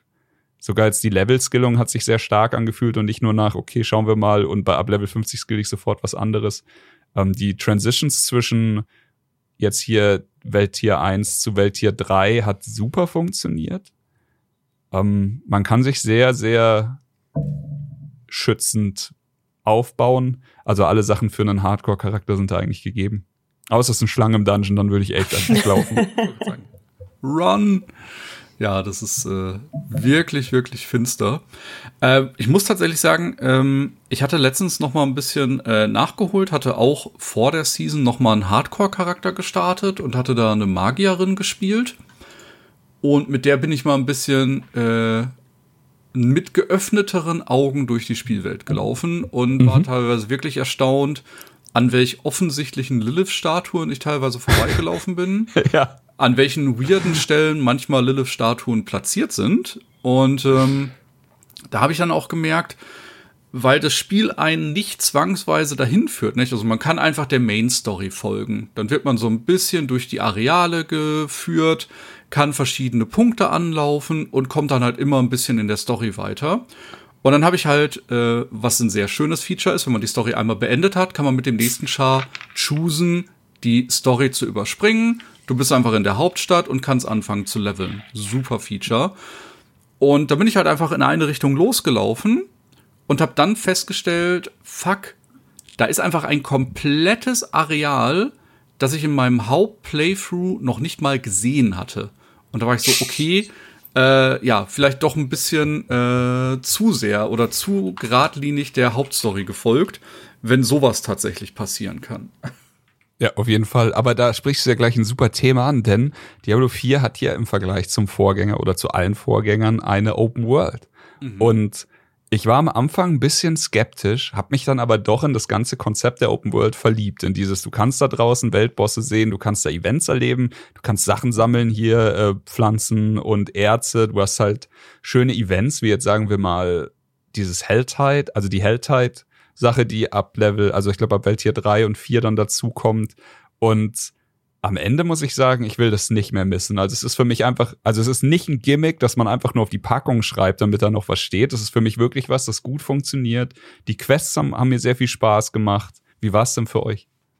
Ja, also dadurch, dass ich ähm, den Vergleich nicht habe und quasi ja nur das Open World System kenne, ähm, ja, stimmt. ich bin großer Fan von Open Worlds generell, äh, egal in welchem Spiel, ich mag es sehr gerne und äh, finde das auch hier unfassbar cool. Man kann bei mir, also bei meinem ersten Playthrough auch richtig sehen, dass ich am Anfang noch richtig ambitioniert war. Also ich war so, äh, ja, ähm, ich will den Akt 1 machen und ich will aber auch das komplette Gebiet aufgedeckt haben und ich will alles Aha. auf 100 Prozent oben in meiner Leiste. Ich will jede Nebenquest und so. Und dann wurde mir schon Scheiß. von anderen dann irgendwann gesagt, ja, hä, aber das macht doch bei Diablo gar keinen Sinn, das so nach und nach abzuarbeiten. Mach erst mal die Story durch und danach mach das Zeug. Und ich so, nee, nee, ich will das jetzt alles, ich will in Ruhe mein Zeug äh, hier angucken und äh, ich will die Nebenquests machen und ich will die Lilith-Statuen finden und so.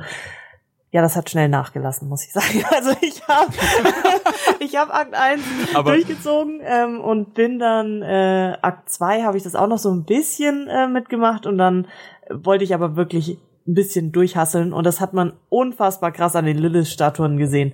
In den ersten Gebieten habe ich wirklich viel entdeckt und dann habe ich es irgendwann, ähm, habe ich mir mal einen Nachmittag Zeit genommen, habe Supernatural nebenbei laufen lassen, habe mir eine Karte aufgemacht mit den Lilith-Statuen und habe gesagt, ich laufe die ab. Und dann hatte ich teilweise Gebiete, wo einfach stand so 0 von 32. Ich habe keine einzige Lilith-Statue in diesem Gebiet gesehen, weil ich einfach, weiß ich nicht, dran vorbeigelaufen bin oder ja. ja. es ist aber auch, wie Thomas sagt, so manche sind so hidden in plain sight ja. und du denkst dir so, hier war ich, ich kann mich an diese Brücke erinnern, wo soll denn, ah, da. ach du Scheiße, die ist genau neben mir, ja klar, klick, und dann gehst ja. du weiter. Ich hatte auch, also ich war auch, was die Statuen angeht, super ambitioniert. Da hatte mich noch dieser Ehrgeiz, ich habe mein Bild selber gemacht, ja, ja. ich finde meine eigenen Statuen. Die Statuen bringen dir auch richtig was für dich und für alle Charaktere, die du noch machst. Also man will die unbedingt haben und ich, okay, gut, das, das, das. Und dann irgendwann stehe ich da, die ganze Welt zweimal abgelaufen und boah, mir fehlen immer noch 20 Prozent. war ich kurz ein bisschen enttäuscht von mir. Auch eine Map aufgemacht, irgendwas in der YouTube-Video an und ja. let's go. Und dann so, aber auch dann wirklich ein paar Mal gelacht, wo sie die auch alle versteckt haben. Also es ist ja auch wirklich, da ist in irgendeinem Haus unten so ein Mini, eine Mini-Öffnung, da kannst du natürlich durchkrabbeln. Einmal ist ein Loch im Boden und die Statue liegt einfach quer drin. Dann ganz oft habe ich was übersehen, wenn es um irgendwie große Bäume oder Pflanzen ja. oder Büsche oder sowas geht. Aber Ey, ich find's geil. Es gibt wahnsinnig viele von diesen Statuen. Es hat einfach Spaß gemacht. Ich bin halt Fan von sowas. Also alles mögliche abgrinden und ähm, Dinge auf 100% bringen und so. Deswegen mag ich, glaube ich, auch die Season so, weil du ähm, bei den Seasons jetzt eben so vorgeschrieben bekommst, mach 15 ja. Dungeons, mach 10 andere ja. Dinge.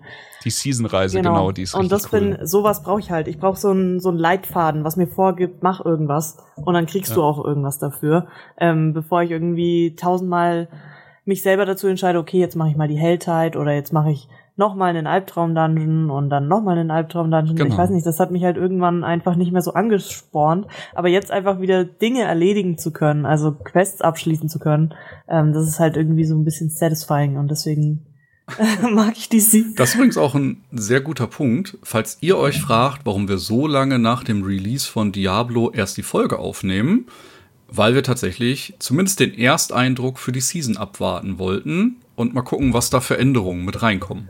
Genau. Komplett. Also ja, tatsächlich hatte ich Thomas drum gebeten, ob wir das nicht so machen können, weil die Season waren schon in Diablo 3. Also Thomas hat es ja angesprochen, bei uns im Discord auch das immer wieder. So jede zweite, dritte Season haben wir nochmal eine kleine Gruppe zusammengefunden, die sich dann da nochmal durchboxt. Seasons sind fantastisch. Also ich erkläre es auch nochmal jetzt kurz. Bei Diablo hat man außer dass man sich entscheidet, ob man Softcore oder Hardcore spielt, eigentlich quasi immer seine Charaktere und die leben da auch die ganze Zeit. außer bei Hardcore, da, da, leben die nicht die ganze Zeit. Aber man kann halt immer wieder, ich könnte jetzt immer wieder auf meinen Softcore-Barbaren einloggen und den weiterspielen. Aber er ist halt immer Level 80, Level 90, irgendwann ist er Level 100 und irgendwann wird er überhaupt nichts mehr haben, was er erreichen kann. Und das ändert sich halt mit den Seasons. Die Seasons sind zum einen ein Reset für alle alle, die die Season spielen, fangen wieder bei Null an. Und ich meine nicht nur, dein Charakter ist weg, ich meine auch dein Bankfach ist leer, dein Geldbeutel ist leer, du hast nichts. Du fängst komplett bei Null an. Jetzt ist es halt so, dass du manche Teile schon noch übernehmen kannst. Und das ist auch smart, denn niemand will alle zwei Monate, alle drei Monate alle 500 Lilith-Statuen nochmal sammeln. Hier haben sie sich jetzt für Season 1 überlegt, so ungefähr die Hälfte von diesen World-Sachen, die du gefunden hast, nimmst du mit. Viele Sachen aber auch nicht. Die Wegpunkte sind weg. Du hast zum Beispiel die ganzen Aspekt-Dungeons nicht mehr. Die ganzen Quests musst du nochmal neu machen. Das ist ziemlich cool. Aber so eine Season bringt halt dann nochmal ein Thema mit sich mit. In dem Fall ist es jetzt, ich kann es mir nicht merken, wie es heißt. Es ist ungefähr, äh, sagen wir einfach Verseuchung und äh, die ganze Welt ist also überall verseucht und du hast diese komischen Steine. Es gibt neue Steine, farbige Steine. Ich glaube, es sind Herzen. Und es gibt eben jetzt diese verseuchten Gegner. Wenn du die bekämpfst, hinterlassen die so ein Herz. Und wenn du das Herz dann, sagen wir einfach mal, reinigst, musst du nochmal einen schweren Gegner besiegen und dann kriegst du einen. Es gibt verschiedene Farben. Die Steine haben absurd geile Fähigkeiten und du kannst sie in deinen Schmuck und in dein Amulett sockeln. Und das verändert, also das klingt wenig, aber das verändert extrem viel, vor allem für Builds, vor allem weil diese Steine dann halt auch Sachen möglich machen, die eigentlich nicht möglich waren Preseason. Und genauso bringt so eine Season immer was mit. Hannah hat schon angesprochen, die Season-Reise, was im Endeffekt nichts ist als eine bessere To-Do-Liste, aber es ist wieder eine Karotte vor der Nase. Es ist wieder Zeug, das du erledigen kannst. Du wirst belohnt. Es gibt einen Season Pass, den sie meiner Meinung nach echt gut gemacht haben. Denn A, ein paar von den Teilen, die wichtigen Teile, die sind for free. Und wenn du die kosmetischen Teile haben willst, also in Anführungszeichen die unwichtigeren Teile, kannst du dir den Season Pass für, ich weiß es nicht, denn er war bei meinem Diablo dabei, wahrscheinlich ein Zehner, einfach rauslassen. Und dann ja, dann hast du diese To-Do-Liste, du hast wieder was Neues zu tun, du hast schon wieder von vorne gestartet und du hast dieses Thema und du weißt aber, okay, das ist jetzt drei Monate so und dann kommt Season 2. Die hat wahrscheinlich wieder, können wir uns jetzt noch gar nicht vorstellen, können wir nur spekulieren.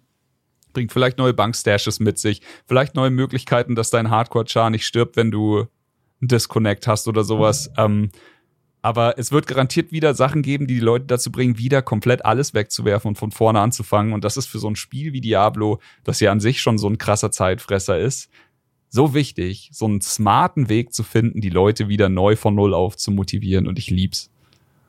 Ja.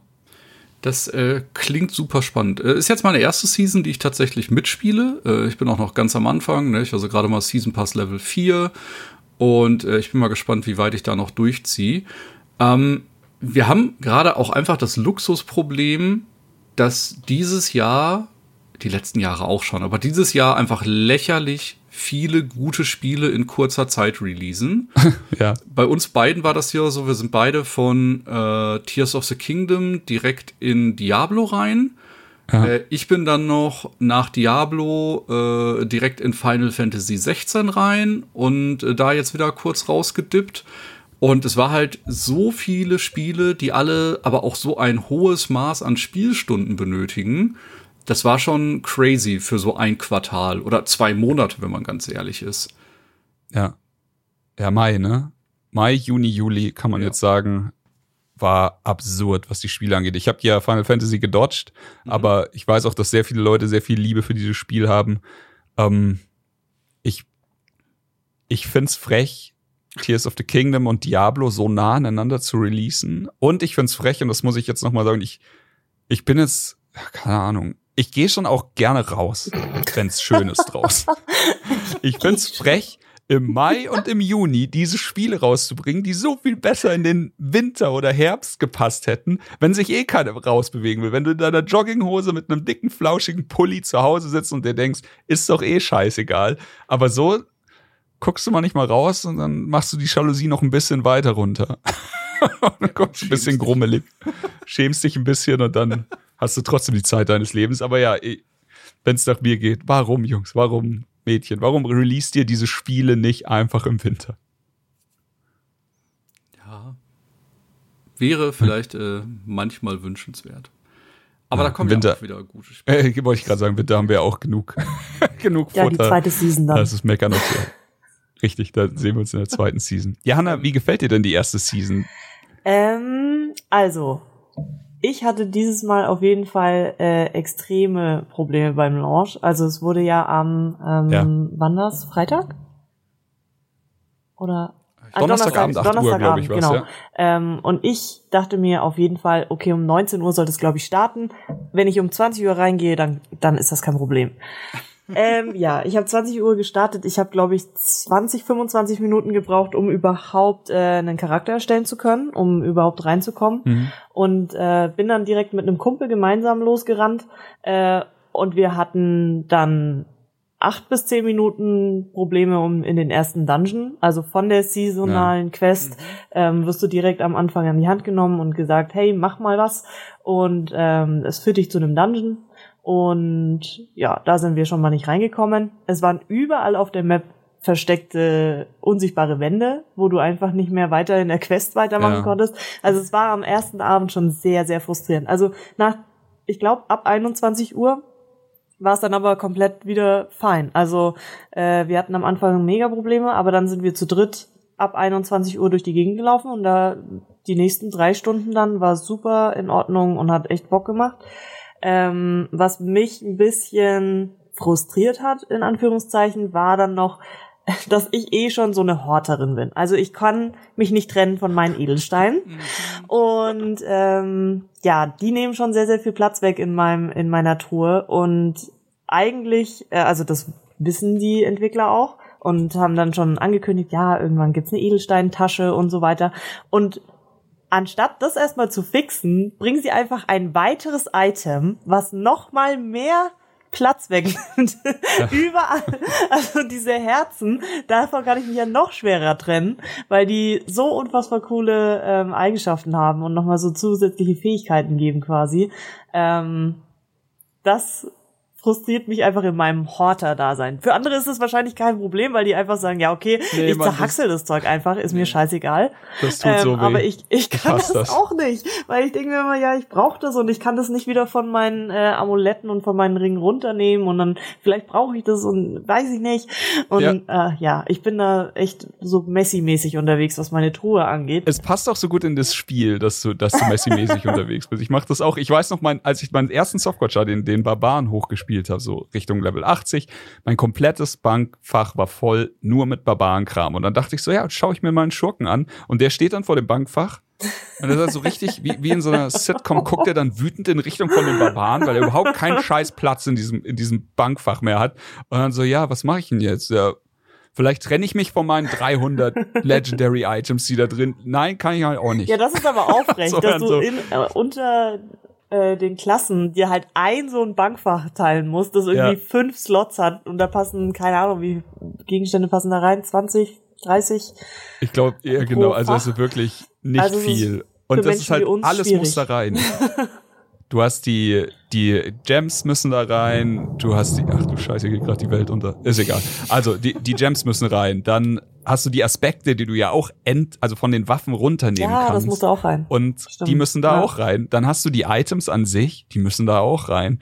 Und am Ende des Tages, ich sag mal, ich habe es irgendwie mit Biegen und Brechen hingekriegt, für zwei Charaktere da Platz zu schaffen, aber dann war auch Schluss. Und das war noch Preseason. Jetzt ich glaube, ich werde allein aus dem Grund nur Druide spielen, weil ich einfach keinen Platz hätte, wenn jetzt auch noch die Dinger da sind. Aber hier muss man fairerweise sagen, ähm, aber oder warte, sagen wir es mal so, vor der Season, ich spreche das nur kurz an, vor der Season kam ein Patch raus und der Patch hat die Gemeinde um Diablo nicht besonders glücklich gemacht. Ich glaube, ich erzähle nachher noch ein bisschen was über die ganze Patch-Historie seit dem Launch, aber sagen wir einfach nur so, die Entwickler haben sich jetzt entschuldigt, um das vorwegzunehmen, haben sich für den Patch entschuldigt, denn der hat sehr viel am Spiel geändert, sehr viel am Spiel in meinen Augen sehr viel schlechter gemacht und ich habe ganz große Fragezeichen über dem Kopf gehabt. Aber sie haben gesagt, äh, wir haben euch gehört, wir entschuldigen uns dafür, wird so nicht mehr passieren und haben dann aber auch im Zuge dessen gleich ganz viele Sachen angesprochen, wie eben zum Beispiel dieses Problem mit den Stashes, dass es nicht so ist, dass sie uns trollen wollen. Es ist einfach so, in dem Spiel ist es so, es laufen jetzt auf der Open World viele Leute rum. Ich könnte Hannah über den Weg laufen oder Thomas, auch wenn wir nicht in einer Gruppe sind. Man läuft halt einfach und sieht überall andere Menschen und in der Programmierung ist es wohl so, und das ist nicht eine Diablo-Problem, sondern das haben auch andere solche Open-World-Action-Spiele, dass nicht nur der Charakter geladen wird, sondern auch jedes Item in seiner Tasche und jedes Item in seinem Bankfach. Und dass sie quasi jetzt versucht haben, irgendwie eine Lösung zu finden, wo sie Leuten Bankfächer geben, aber halt nicht so viele, dass es einfach die Serverkapazitäten sprengt. Ich kann nur wiedergeben, was sie sagen. Ich kann nicht entscheiden, ob das Sinn macht oder nicht oder ob das eine Ausrede ist oder nicht. Aber es ist auf jeden Fall ein Grund, den ich davor nicht hatte, weil davor war es einfach nur so, warum zum Fick macht ihr nicht einfach noch zehn Bankfächer? Ähm, damit kann ich leben. Sie haben gesagt, sie sind dran, sie arbeiten da mit ihren Designern und wollen das ändern. Sie wissen nicht genau, wie schnell das klappt. Aber es ist auf jeden Fall, es hat jetzt eine Begründung und sie wissen es und ich glaube, wir sind auf einem guten Weg, dass zumindest, ey, wenn wir einfach Gems oder solche Ressourcen wie die wie die Herzen oder sowas in, in einem separaten Tasche mhm. lagern könnten, die nicht zum Bankfach zählt, wäre ja schon allen ja. geholfen. Und es ist auch halt keine Sache, die mir jetzt das Spiel irgendwie vermiest. Also so einen Aufschrei, wie viele darum immer machen und alles mögliche daran schlecht reden und keine Ahnung, ähm, ist halt nicht, dass es mir den Spielspaß raubt. Also das hat halt Komplett. halt nichts damit. Es ist halt einfach nur halt, so ein, ich fände ja, schöner, wenn es genau. anders wäre. Und es ist ja auch so ein bisschen ein eigenes Ding. Wie gesagt, wenn ich mich von ein paar Sachen trennen könnte, was ja möglich ist. nein, nein, der, der Fehler Ach, liegt okay, nicht bei uns, Anna. Wir brauchen mehr Bankfach, Punkt. Wir brauchen mehr, Bank, mehr, mehr Bankfälle. Ja.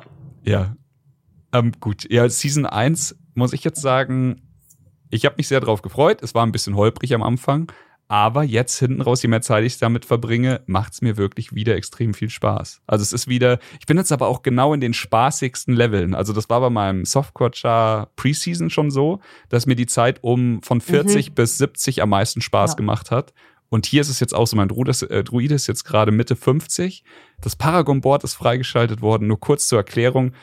Ähm, Im normalen also ich erkläre es einfach für Leute, die Diablo vielleicht noch nicht gespielt haben. Man hat einen normalen Skilltree und der funktioniert quasi so, dass du zwischen Level 1 und Level 50 immer Skillpunkte bekommst, die kannst du da reinsockeln. Es ist komplexer als Diablo 3. Da war es einfach so simpel, wie es nur sein kann. Es ist aber auch nicht super komplex. Aber ab Level 50 kommt ein weiteres Skillbrett dazu, eben das Paragon Board. Und die sind, wie Hannah vorhin schon mal angedeutet hat, deutlich komplexer, denn du hast, du wählst aus aus einer, sagen wir mal, sieben bis acht Paragon-Brettern. Du kannst sie drehen und wenden, je nachdem, du kannst sie aneinander hängen. Du kannst wirklich für dich dein auf dich zugeschnittenes Skill-Paragon-Board-Erlebnis selber schustern. Natürlich gibt's auch hier wieder äh, super Guides, die dir sagen, ey, wenn du nicht Raketenwissenschaft studieren willst, dann mach's einfach so wie hier. Aber es macht auf jeden Fall Spaß und du kannst tausend Wege gehen. Auf dieses Brett kannst du dann nur noch Glyphen sockeln. Dann kannst du gucken, dass du während diesem, in diesen Glyphen, die haben dann so einen kleinen Radius, dann noch die nötige, äh, die nötige Eigenschaft dann anwählst und da noch weiter levelst. Du kriegst ab Level 50 nämlich keine richtigen Skillpunkte mehr, sondern pro Level vier Paragon-Punkte. Und das finde ich fantastisch, denn dieses Brett ändert nochmal super viel. Diese Glyphen sind richtig, richtig mächtig. Die sorgen auch dafür, dass diese Nightmare Dungeons Sinn machen, denn da drin levelst du und findest du die Glyphen, die du brauchst. Und das ist ein fantastisches System. Das, also das ist alleine schon ein Grund, warum ich finde, dass Diablo 4 deutlich mehr bietet als ein Diablo 3. Diese Komplexität hinten raus ähm, hat mir richtig viel Spaß gemacht, mich damit auseinanderzusetzen. Das klingt sehr, sehr gut. Äh, da bin ich tatsächlich, äh, muss ich dann zu meiner Schande sagen, äh, gar nicht mehr richtig angekommen. Also ich habe zwar äh, drei Charaktere 50 plus, aber ja. in den richtigen Endgame-Grind bin ich dann gar nicht mehr reingeraten. Wie gesagt, da war ich dann plötzlich mit Final Fantasy zugange. Das äh, hat es ist einfach schön. überschnitten. Ja. Deswegen, ich werde jetzt in die Season auf jeden Fall noch ein bisschen reinschauen und äh, mein Bild noch ein bisschen verfeinern. Ähm, ja, und ich freue mich gerade, das erste Mal den Schurken zu spielen, muss ich tatsächlich sagen. Ich hatte den vorher noch gar nicht gezockt und äh, scheint wirklich äh, ein krasser Damage-Output zu sein. Also macht gerade zu Beginn richtig Spaß mit dem. Äh, muss aber auch sagen, das wäre die peinlichste Hardcore-Story aller Zeiten geworden. Ich bin ohne Quatsch äh, Softcore-Charakter, tut äh, Story überspringen, geh aus dem ersten Startgebiet raus lauf gefühlt 50 Meter in eine Richtung, halt zu der ersten Season-Hauptquest. Und äh, treff da auf, ich weiß nicht, wie heißen die, Gläubiger von Lilith oder so, halten etwas zwei, drei Level über mir und werde plötzlich so aus dem Leben geklatscht, wo ich mir dachte, das wäre, glaube ich, der kürzeste äh, Hardcore-Run aller Zeiten geworden. Also ich bin einfach innerhalb der ersten drei Minuten gestorben und dachte mir so, nicht schlecht. Das muss man auch erstmal schaffen. nice. Stark. Ja. So vollkommen unerwartet äh, sehr viel Schaden bekommen. Aber ja. Funny. Ja. ja. Ähm, gut, auf meiner Liste steht noch, also ich will nicht über die Kampagne reden und dann den ganzen Inhalt vorwegnehmen, aber was ich auf jeden Fall ansprechen muss, ist, wie viel Spaß mir die Kampagne gemacht hat. Ich glaube, mhm. Hannah hat es vorhin schon gesagt, dass sie da emotional richtig drin war. Hat bei mir auch komplett geklappt. Deswegen war es bei mir tatsächlich auch gar nicht so, dass ich unbedingt ein Gebiet hier auf 100 Prozent bringen wollte, denn ich dachte nur so, okay, jetzt bin ich hier fertig. Ich habe einfach die Story gespielt und dann so, hm, die Story geht jetzt zum nächsten Gebiet weiter.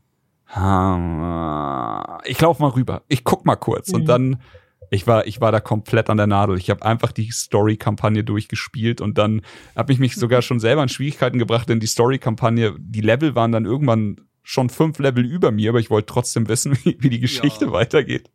Ne, da hatte ich sehr, sehr viel Spaß. Aber muss hier sagen, die Story hat mir richtig gut gefallen. Die Cinematics, leck mich am Arsch. Die Cinematics, wenn Lilith auftaucht, sind so unfassbar hochwertig.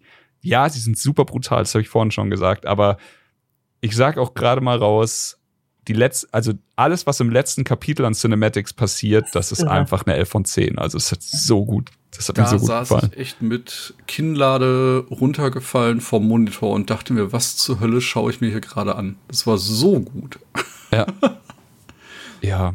Multiplayer haben wir schon vorhin drüber geredet. Ganz kurz nur angeschnitten. Ich glaube, keiner von uns hat wirklich, wirklich viel Zeit ins PvP-System hier gesteckt, mhm. aber es ist vorhanden. Es gibt zwei Gebiete auf der Map, die sogenannten PvP-Gebiete und hier kann man sich mit anderen Leuten prügeln. Es, was ich liebe an dem Ding ist, du bist nicht sicher vor allem im Hardcore-Bereich war es sehr aufregend, die Lilith-Statuen hier zu holen. Oh denn ich, wenn dich irgendwer sieht und der dir also nicht, nicht gut mitspielt, dann packt er dich und zerreißt dich in der Luft. Kann sein, dass da einfach ein Level 100 Spieler in World Tier 1 steht oder sowas und dich dann einfach platt macht.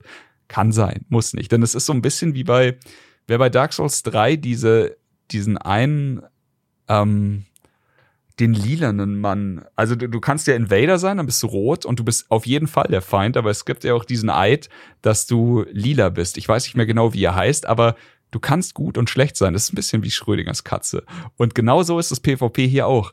Solange sich keiner von sich aus auf PvP flaggt, können wir auch ohne in einer Gruppe zu sein, miteinander spielen, miteinander questen. Alles funktioniert. Wir können uns helfen bei den PvE-Sachen, bei den Bossen. Wir können uns sogar helfen beim Extrahieren, denn es gibt eine eigene PvP-Währung für alles, was du da drin klatscht. Auch normale Monster. Aber sobald sich einer auch bei sich selbst dann auf PvP stellt, werden alle Attacken, die er macht, auch den anderen treffen, ob er will oder nicht. Der andere ist dann auch direkt äh, quasi fähig, PvP Schaden zu verteilen und dann macht sich halt dann ein Spieler gegen Spieler Fight auf und wir hatten schon sehr spaßige Abende mit so einer kleinen Gang. Dann fängst du halt an, gangst hier ein bisschen rum, dann holt der seine Freunde und da ist es ein bisschen wie die alten WoW-Tage, wo man sich dann irgendwo an irgendeinem, an irgendeinem abgelegenen Strand getroffen hat und sich den ganzen Abend die Köpfe eingeschlagen hat. Und genauso hat es hier funktioniert. Und ich muss sagen, es ist deutlich spaßiger, als ich es dachte. Ich dachte, das wird nix. Ich dachte, das ist kompletter Quatsch und ich werde es komplett ignorieren. Die Gegnerdichte ist wundervoll in diesen PvP-Zonen. Man kann sich dafür auch ein paar optische Sachen kaufen. Also auch hier wichtig, es ist kein, kein großer spielerischer Vorteil, das zu machen, aber es gibt halt dann so blutige Rüstungen für die Reittiere und solche Sachen und ach, das hat mir schon sehr, sehr viel Spaß gemacht. Es ist halt wirklich so, du machst dir ein Kaltgetränk auf, hängst mit deinen Leuten rum und machst dir einfach einen sehr spaßigen Mottoabend PvP. Mal zerreißt sich, mal zerreißt die anderen. Irgendwer ist am Ende immer stärker als du. Mhm. Aber es ist deutlich spaßiger, als ich dachte. Äh, wo du gerade gesagt hast, äh, Cosmetics, ähm, eine Sache, die man vielleicht ein bisschen kritisch sehen kann, da haben wir ja schon immer so mit einem halben Auge äh, drauf geschaut. Ich weiß noch, wie wir uns früher bei Apex immer darüber lustig gemacht haben, wer denn 18 Euro für einen Skin bezahlt. Und da hat sich Blizzard wohl gedacht, hey, ne, halt mal ein Bier, wir können ja. noch mehr. Und äh, man findet halt jede Menge Sets, die irgendwo zwischen 1800 bis, ich glaube, 2800 Platin liegen. Und das ist halt eine 1 zu 1 Umsetzung. Nicht? Also da kosten teilweise Sets äh, 28 Euro, äh, dass man quasi Cosmetics direkt scharf schaltet. Finde ich ein bisschen hoch. Es ist komplett optional, nicht? Wer sein Geld da lassen möchte, have fun. Aber ich fand es äh, tatsächlich überraschend teuer. Ja, ich muss auch sagen, ich bin normalerweise immer vorne mit dabei, wenn mir ein Skin gefällt und keine, sagen wir jetzt mal so, wenn, de, wenn man einen richtig guten Faultier-Skin für diesen Druiden freischaltet, kann ich sofort, dann zahle ich auch 28 Euro. Aber es muss mir jetzt schon wirklich, wirklich, wirklich, wirklich gut gefallen, um bei den Preisen damit einzusteigen, denn das ist halt am Ende des Tages komplett optionaler Quatsch, den man nicht braucht, um, um irgendwas in dem Spiel zu machen muss man einfach gucken. Aber es ist halt auch so ein Zeitfresser, deswegen irgendwann, je länger ich spiele, umso höher ist die Wahrscheinlichkeit, irgendwann schwach zu werden. Momentan bin ich aber komplett bei dir. Es ist viel zu teuer. Ich bin ja selber großer Fan davon. Nicht? Ich habe, glaube ich, so viele Legendary Hunter bei Hand, ne? Und die kosten auch alle zwischen sieben bis neun Euro. Die sind mal im Sale, dann zahlt es vielleicht ein bisschen weniger. Aber ich bin da bei dir. Wenn ich für ein Spiel oder wenn ich mit einem Spiel viel Zeit investiere, dann ist die Hürde ja auch geringer, mal einen ja. echten Kauf vorzunehmen. Aber ja, wie gesagt, das ist einfach so eine Hürde, wo ich mir denke, das ist mir gerade too much. Aber ja, mal gucken, ob sie da noch mal anpassen. Aber scheinbar äh, läuft's ja, weil äh, in den ersten sechs bis acht Wochen ist da auf jeden Fall gar nichts passiert. Deswegen äh, wird's da wohl Abnehmer für geben. Ich glaube auch, wir sind da nicht die Zielgruppe. Und man darf auch nicht vergessen, hier, äh, zwar hat sich in der, sage ich jetzt mal, großen Gaming-Bubble jeder über den Vorgänger Diablo Immortal, also das Mobile Game, mhm. den Mund zerrissen, aber am Ende des Tages war das finanziell extrem erfolgreich. Und ja. da, da gibt's halt äh, der finanzielle Erfolg dann auch zu meinem Ärger dem Konzept irgendwie recht und wahrscheinlich wird sich so ein Shop auch irgendwie rentieren. Wahrscheinlich, sehr, sehr wahrscheinlich. Hanna, so, ich habe auf jeden Fall noch kein Geld ausgegeben. Also 50 Euro sind schon. Ich muss sagen, dass ich normalerweise auch todesanfällig für alle möglichen Skins und auch was so Emotes und sowas angeht, ähm, sehr, sehr ja. anfällig bin. Also wenn ich so an meine Destiny 2 Zeit zurückdenke, was ich da an Kohle reingebuttert habe, nur um irgendeine Gitarre spielen zu können ja. oder äh, keine Ahnung, irgendeinen Tisch vor mir umzustoßen. Ähm, aber die Destiny-Emotes waren halt auch irgendwie ausschlaggebend. Also die, die waren halt irgendwie cool und lustig. Wenn ich jetzt mir die Emotes ja. angucke, die man so im Season Pass bei Diablo bekommt, weiß ich jetzt nicht. Also die naja, fühle ich jetzt nicht. Du da? Streichelst du, du, so, eine Kugel, Kugel Ja, genau, so ja. eine Kugel, die irgendwie aufgeht. Oder auch die, ähm, also generell, du, du, du streckst so eine Faust irgendwie in die Luft. Ja, okay, mhm. cool. Und das ist so Stufe 86 brüllst du so ein bisschen. Also weiß ich jetzt nicht. Ja. Und auch ähm, bei den Skins, ich bin halt, also bei Diablo ähm, eh so, dass ich halt sehr gerne mein Äußeres einfach auch abändere. Also es gibt so unfassbar ja, viele schöne Skins auch, die man nicht kauft. Also dadurch, dass du so leicht und easy transmoggen kannst, ähm, ja ist es halt super cool, irgendwie jede Woche mal anders rumzulaufen. Und deswegen lohnt sich das bei mir jetzt, glaube ich, bei dem Spiel nicht irgendwie einen Skin zu kaufen. Die einzigen Skins, die ich richtig nice finde, sind die für die Reichstiere. Also da finde ich schon, dass es sich manchmal ja. lohnen würde, eventuell, weil da habe ich jetzt auch noch nicht selber so viele gefunden. Ähm, und da finde ich auch ähm, das von Stufe 100 vom Season Pass finde ich echt nice. Sieht sehr, sehr cool aus. Mhm. Aber es ist jetzt nichts, wo, also ich will auch kein Geld in die Hand nehmen jetzt hierfür. Normalerweise bin ich echt anfällig, aber hier reizt mich das nicht, weil es einfach so viele andere Möglichkeiten gibt. Das stimmt, da muss äh, Blizzard vielleicht noch ein bisschen nachlegen. Kostüm kommt schon. Und ansonsten, ähm, ja, aber ich habe auch äh, bei den Pferden habe ich ein paar Mal geguckt und dann habe ich aber gedacht, ach komm, dann habe ich mir das PvP-Pferd ja, eben cool. verdient und dann geholt. Und das, das sieht, das so sieht nice auch cool aus. Aber ich bin also so scheiße ist, im PvP. Es ist wie und das ja, ist eine Herausforderung. Ich brauche das noch für meine Platin-Trophäe. Ja, das, sagst du Bescheid, da machen wir zusammen ein bisschen Spaß. Ja, wenn man gemeinsam loszieht, okay. Oder wenn manch, manche gehen dann halt auf Weltstufe 1 und machen das dann da. Aber ich will das, ich will das halt irgendwie legit machen und ich, ja. Ja, ich bin zu kacke. Bin ich ehrlich. Also selbst mit das meinem Rogue habe ich Weltstufe, nicht Zumindest Weltstufe 3. so, nicht, nicht ganz nach unten. Okay. Nee, äh, das, das kriegen wir auf jeden Fall hin. Ja, ansonsten steht jetzt bei mir nur noch eine Sache auf dem Zettel und das ist, äh, so, vielleicht ist das jetzt, ich muss dazu sagen, ich habe viel Liebe für dieses Spiel und ich werde in meinem Fazit am Ende auch echt nochmal viel Liebe für dieses Spiel aussprechen, aber ich habe eine Sache, die so ein bisschen, die mich seit Release beschäftigt, weil ich einfach nicht verstehe, warum das so ist. Thomas hat sich das heute schon angehört, weil er dabei war, wie ich im Discord mit meinem Bruder ein bisschen drüber geredet habe, der Arme. Aber ich versuche es ein bisschen kürzer zu fassen und wo, was ich nicht verstehe und was für mich der größte Kritikpunkt an dem Spiel ist, ist witzigerweise nichts, was bei der Entwicklung des Spiels beachtet wurde, sondern Dinge, die nach dem Release von dem Spiel passiert sind. Und es geht dann nur um die Politik von Hotfixes und Patches und mein, äh, dass ich nicht in der Lage bin zu verstehen, warum Entwickler bei so einem Spiel, das ja jetzt wirklich kein Sprint ist, und nicht in zehn Stunden fertig ist und die Leute legen es dann ins Regal, sondern eben so ein Marathon ist, warum die Entwickler nicht in der Lage sind, einzusehen, dass Leute Spaß an diesem Spiel haben mit Dingen, die sie eventuell anders geplant haben und alles, was den Leuten in den ersten Wochen nach dem Release Spaß gebracht hat, weggepatcht und gehotfixt haben. Und das ging jetzt wirklich bis zu dem vorhin angesprochenen Patch, der kurz vor der Season kam, kontinuierlich, also ich, ich kann nur jetzt mal meine Reise beschreiben. Ich wurde irgendwann Level 50, habe mich dann mit dem Paragon Board auseinandergesetzt, mit meinem Barbar,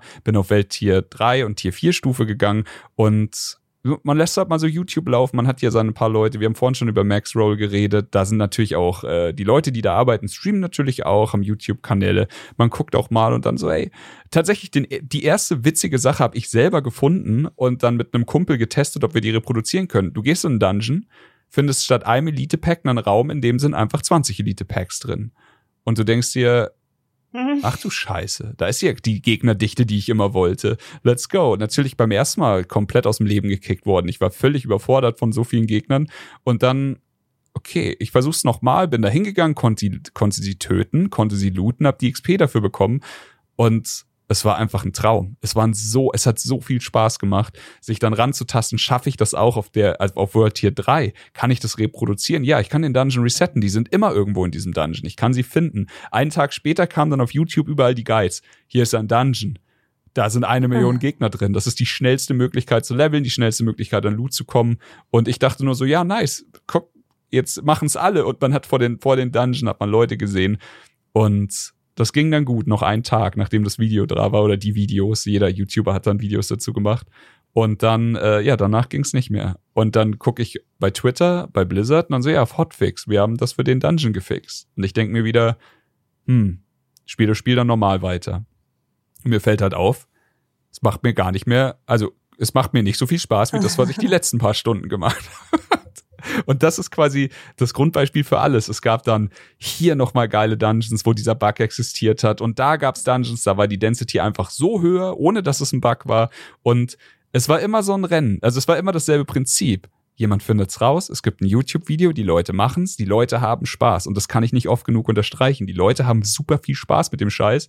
Und Blizzard so, ja, wir wollen zwar, dass ihr mit unserem Spiel Spaß habt, aber ihr habt falsch Spaß. so, so wie ihr gerade Spaß habt, wollen wir das nicht und ändern's und machen das wieder weg. Und das war so ein Katz-und-Maus-Spiel, das eigentlich auf dem Papier vielleicht auch funny ist, aber so hat sich's einfach nur frustrierend angefühlt. Wenn ich ein Bild gebaut habe, der Spaß gemacht hat, konnte man ziemlich sicher sagen, na, in zwei Tagen funktioniert der nicht mehr so. Wenn ich irgendwo eine Möglichkeit gefunden habe, wo ich für mich eine hohe Gegnerdichte und es ist einfach so, in Diablo hin oder her. Du hast die Story irgendwann durch. Du hast alles irgendwann tausendmal gemacht. Das Einzige, was ich dann noch haben will, ist ein Bild, der alles zerfetzt und eine sehr, sehr hohe Gegnerdichte, weil das einfach Spaß macht. Und jedes Mal, wenn ich das irgendwo gefunden habe, hat Blizzard das wieder weggenommen. Und es ist ja nicht nur ein Blizzard gegen Chris-Kampf. Tausende von Leuten der Spielerschaft, ich würde mal sagen, so 50 bis 90 Prozent hatten daran sehr, sehr viel Spaß. Und Blizzard hat immer wieder gesagt, nein, bis jetzt der letzte Patch kam, der alles nochmal umgeworfen hat, der XP reduziert hat, Cooldown Reduce reduziert hat, wirklich alles, was in dem Spiel, der, der, der letzte Patch vor der Season, drei Tage vor der Season, hat so viel umgeworfen, was Leute halt wochenlang vor der Season geplant hatten. Die hatten halt für die Season, ich mach das, mein Kumpel macht das, meine Freundin spielt das, wir haben das dann als Gruppe, das funktioniert so, das sind die Builds und sowas, alles hat man geübt. Wir zum Beispiel, als, weil wir wussten ja, dass wir spielen Hardcore, wir haben tausend verschiedene Szenarien aus, ausgesucht, wie man einen Spieler am schnellsten wieder auf Level 50 kriegt alles wurde genervt, alles wurde rausgenommen aus dem Spiel, alles wurde verboten. Der letzte Patch hat Magier und Barbaren so hart getroffen, dass einfach zwei Stunden nachdem der Patch draußen war, war meine komplette YouTube-Page voll mit, diese Klassen sind ab jetzt unspielbar. Natürlich ist das ein bisschen clickbaity, aber es ist, also der Kern dahinter stimmt schon. Und es war wirklich, das war die Gipfelung dieser kompletten Fragezeichen, die ich mit diesen ganzen Patches und Hotfixes hatte, weil ich einfach gesagt habe, wie kann man denn so gegen seine Spielerbase arbeiten. Mir ist klar, warum. Sie wollen, dass die Leute Nightmare Dungeon spielen. Aber dafür kannst du ihnen doch nicht auf die Finger hauen, wenn sie bei anderen Dingen in dem Spiel Spaß haben. Und das ist wirklich oh, schwer für mich gewesen zu verstehen, als jemand, der wirklich ein alter Blizzard-Fanboy ist und der sehr, sich sehr schwer damit getan hat zu sehen, wie Blizzard immer wieder abrutscht, mittelmäßige Scheiße macht und nicht mehr da, die sind, die sie mal waren. Und hier Diablo ist eben genau das. Es ist wieder ein richtig geiles Spiel. Die Cinematics sind wieder vom anderen Stern. Es ist wieder ein Spiel, in das ich hunderte von Stunden reinstecke und dabei lächel. Und dann arbeiten sie aber, also sie sägen so ein bisschen in ihrem eigenen Ast. Es ist dieses Meme von dem Fahrradfahrer, der sich einen Ast in die eigenen Speichen wirft. Und ich denke mir, es ist so völlig ohne Not. Ah, scheiße. Aber jetzt und das ist jetzt die schöne Überleitung, kam am Freitag, also quasi ein paar Tage nachdem der Patch kam, ein Tag nach Season Start kam ein Developer Talk von Blizzard und sie haben, wie gesagt, sie haben sich erstmal entschuldigt und zwar aufrichtig für alles und sie haben sich entschuldigt für den Patch und dass der Patch so kurz vor der Season kam und dass der Patch so viel umwirft und dass man sowas halt nicht macht, dass sie das verstehen und auch die Wut und den Hass. Ey, kann man jetzt sagen, ja, das müsst ihr jetzt sagen, damit die Leute, die Wogen glätten, bla, bla, bla. aber man hat sie ihnen abgekauft. Also auch, hier richtig große YouTuber, die, ist, die waren ja auch alle abgefuckt von dem Scheiß. Und der, sie haben sich dafür entschuldigt und haben halt gesagt, hier, das machen wir jetzt anders, das machen wir in Zukunft so, sowas hier müsst ihr nie wieder erleben.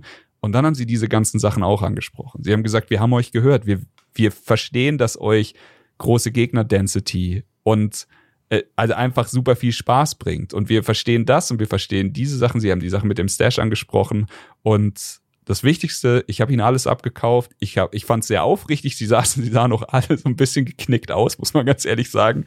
Aber ich glaube, dass wir da jetzt in Zukunft wahrscheinlich ein bisschen in die Richtung gehen, die mir in dem Spiel wieder mehr Spaß macht. Und dann ist es halt so, dass sie die Density, sollen sie die Density halt einfach in den Nightmare Dungeons komplett erhöhen. Aber findet raus, wie das geht, macht den Barbaren und den Magier vielleicht wieder ein bisschen salonfähiger, haben sie angekündigt, dass die beiden Klassen, die sie eben kaputt gemacht haben, wieder deutlich mehr Liebe bekommen werden. Ähm, ich glaube, sie sind da ein bisschen zu blauäugig in die Season 1 reingegangen und haben zu viel von denen, ja, ja, das machen wir dann in Season 2 aufgeschoben auf die lange Bank. Aber man muss halt auch ganz ehrlich sagen, Season 2 ist noch drei Monate hin.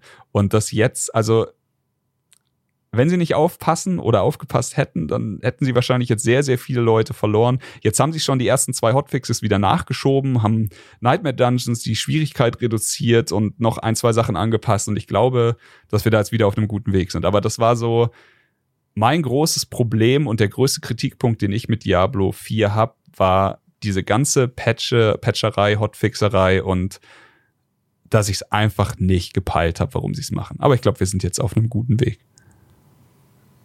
Ich glaube, das beschreibt äh, das Gefühl, das viele äh, User hatten, sehr. Nicht? Also ich habe da auch viele Videos gesehen, äh, die das komplett in Frage gestellt hatten. Ja, natürlich eine Menge Clickbait-Content dabei, aber drücken wir die Daumen, dass äh, das in Zukunft alles ein bisschen flüssiger läuft und man nicht jedes Mal die Hände über den Kopf zusammenschlägt. Ja. ja. Äh, ich habe tatsächlich keine weiteren Punkte mehr. Hanna, hast du noch irgendwas, was du unbedingt zum Spiel loswerden möchtest? nee, also ich glaube, wir haben äh, alle wichtigen Punkte jetzt mittlerweile abgedeckt.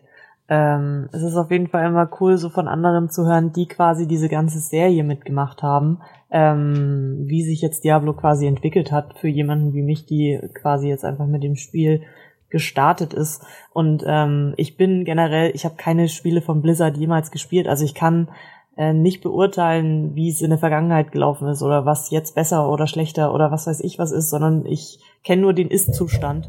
Ähm, und ich muss sagen, mich hat's eben zwischenzeitlich ein bisschen verloren, einfach wegen dem Endgame-Content.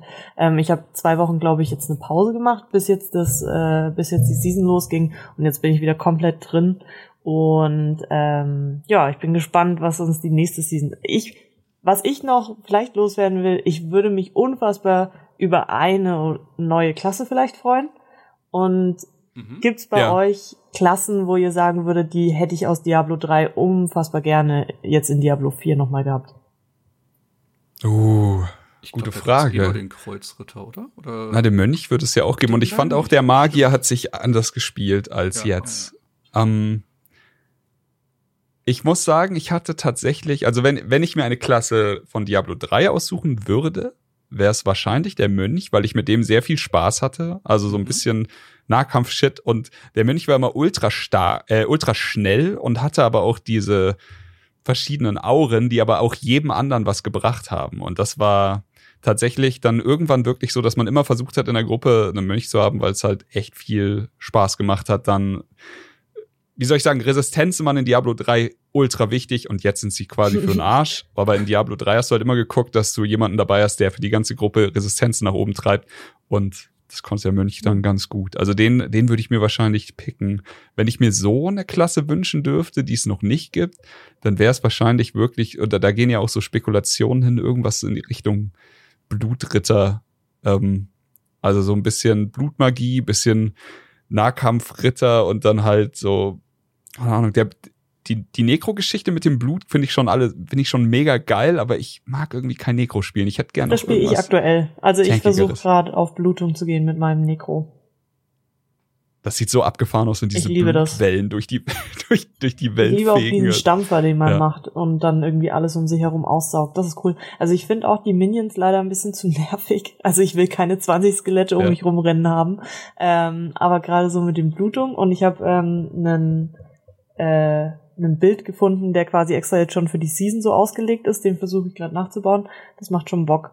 Aber was ich auch cool finden würde, wäre sowas, mh, hm, also ich weiß nicht, ob sowas schon mal gab, aber so ein bisschen so was Sirenenartiges mit Wassermagie irgendwie, so in Richtung. Boah, das wäre geil. Ja, irgendwie so eine Aquafrau.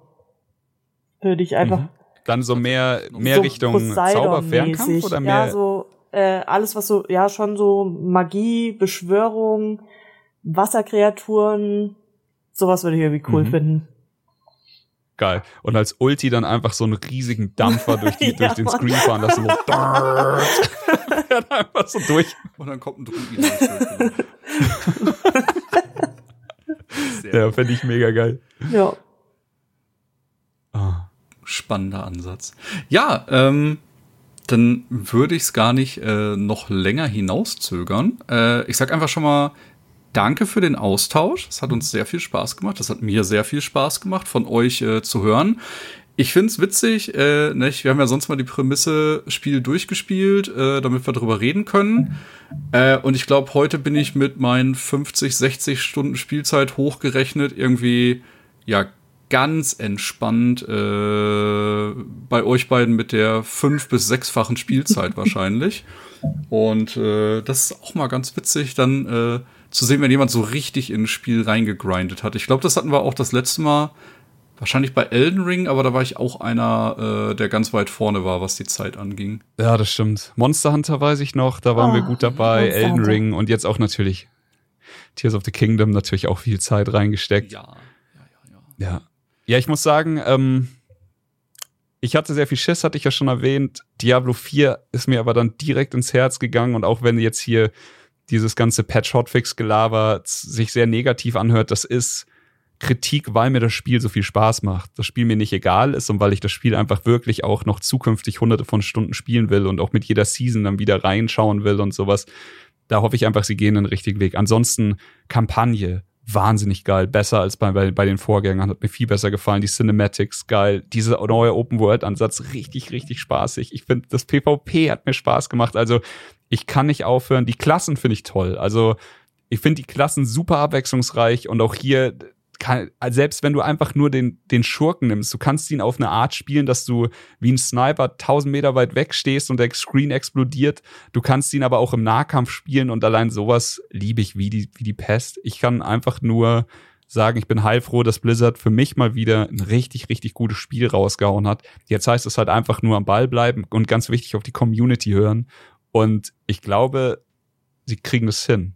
Wenn ich mir eine Sache wünschen dürfte, dann wäre es, dass sie nicht wie in Diablo 3 so stiefmütterlich mit neuem Content umgehen. Aber hier haben die Entwickler auch schon versprochen, dass das nicht passiert. Diablo 3 ist, ich bin nicht sicher, wie lange her? Zehn Jahre oder sowas oder 10, noch länger? Elf, ja, kommt hin. Ja, so und ich meine, klar, wir haben irgendwann mal einen Akt neu bekommen, Reaper of Souls und, und ein, zwei neue Klassen, aber so richtig viel ist da nicht nachgekommen für diese unfassbar lange Zeit.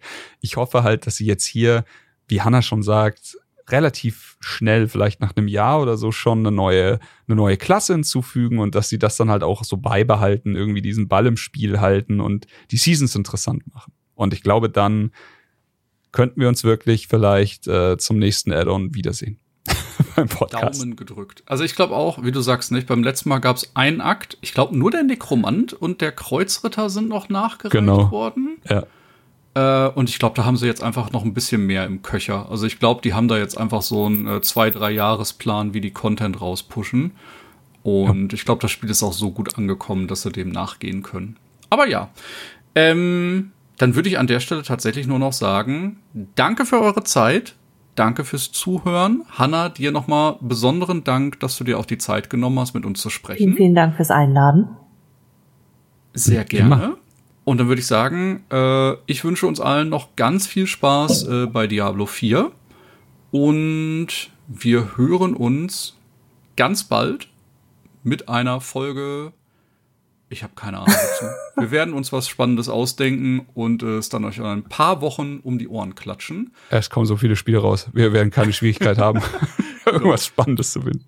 Deswegen, ähm, ja, danke für eure Zeit. Bis zum nächsten Mal. Ciao. Das war Darf ich vorstellen. Servus. Wenn ihr mehr von uns hören oder lesen wollt, dann schaut vorbei auf darfichvorstellen.com oder folgt uns auf Twitter unter darf ich folgen und darf ich knipsen bei Instagram. Bis zum nächsten Mal.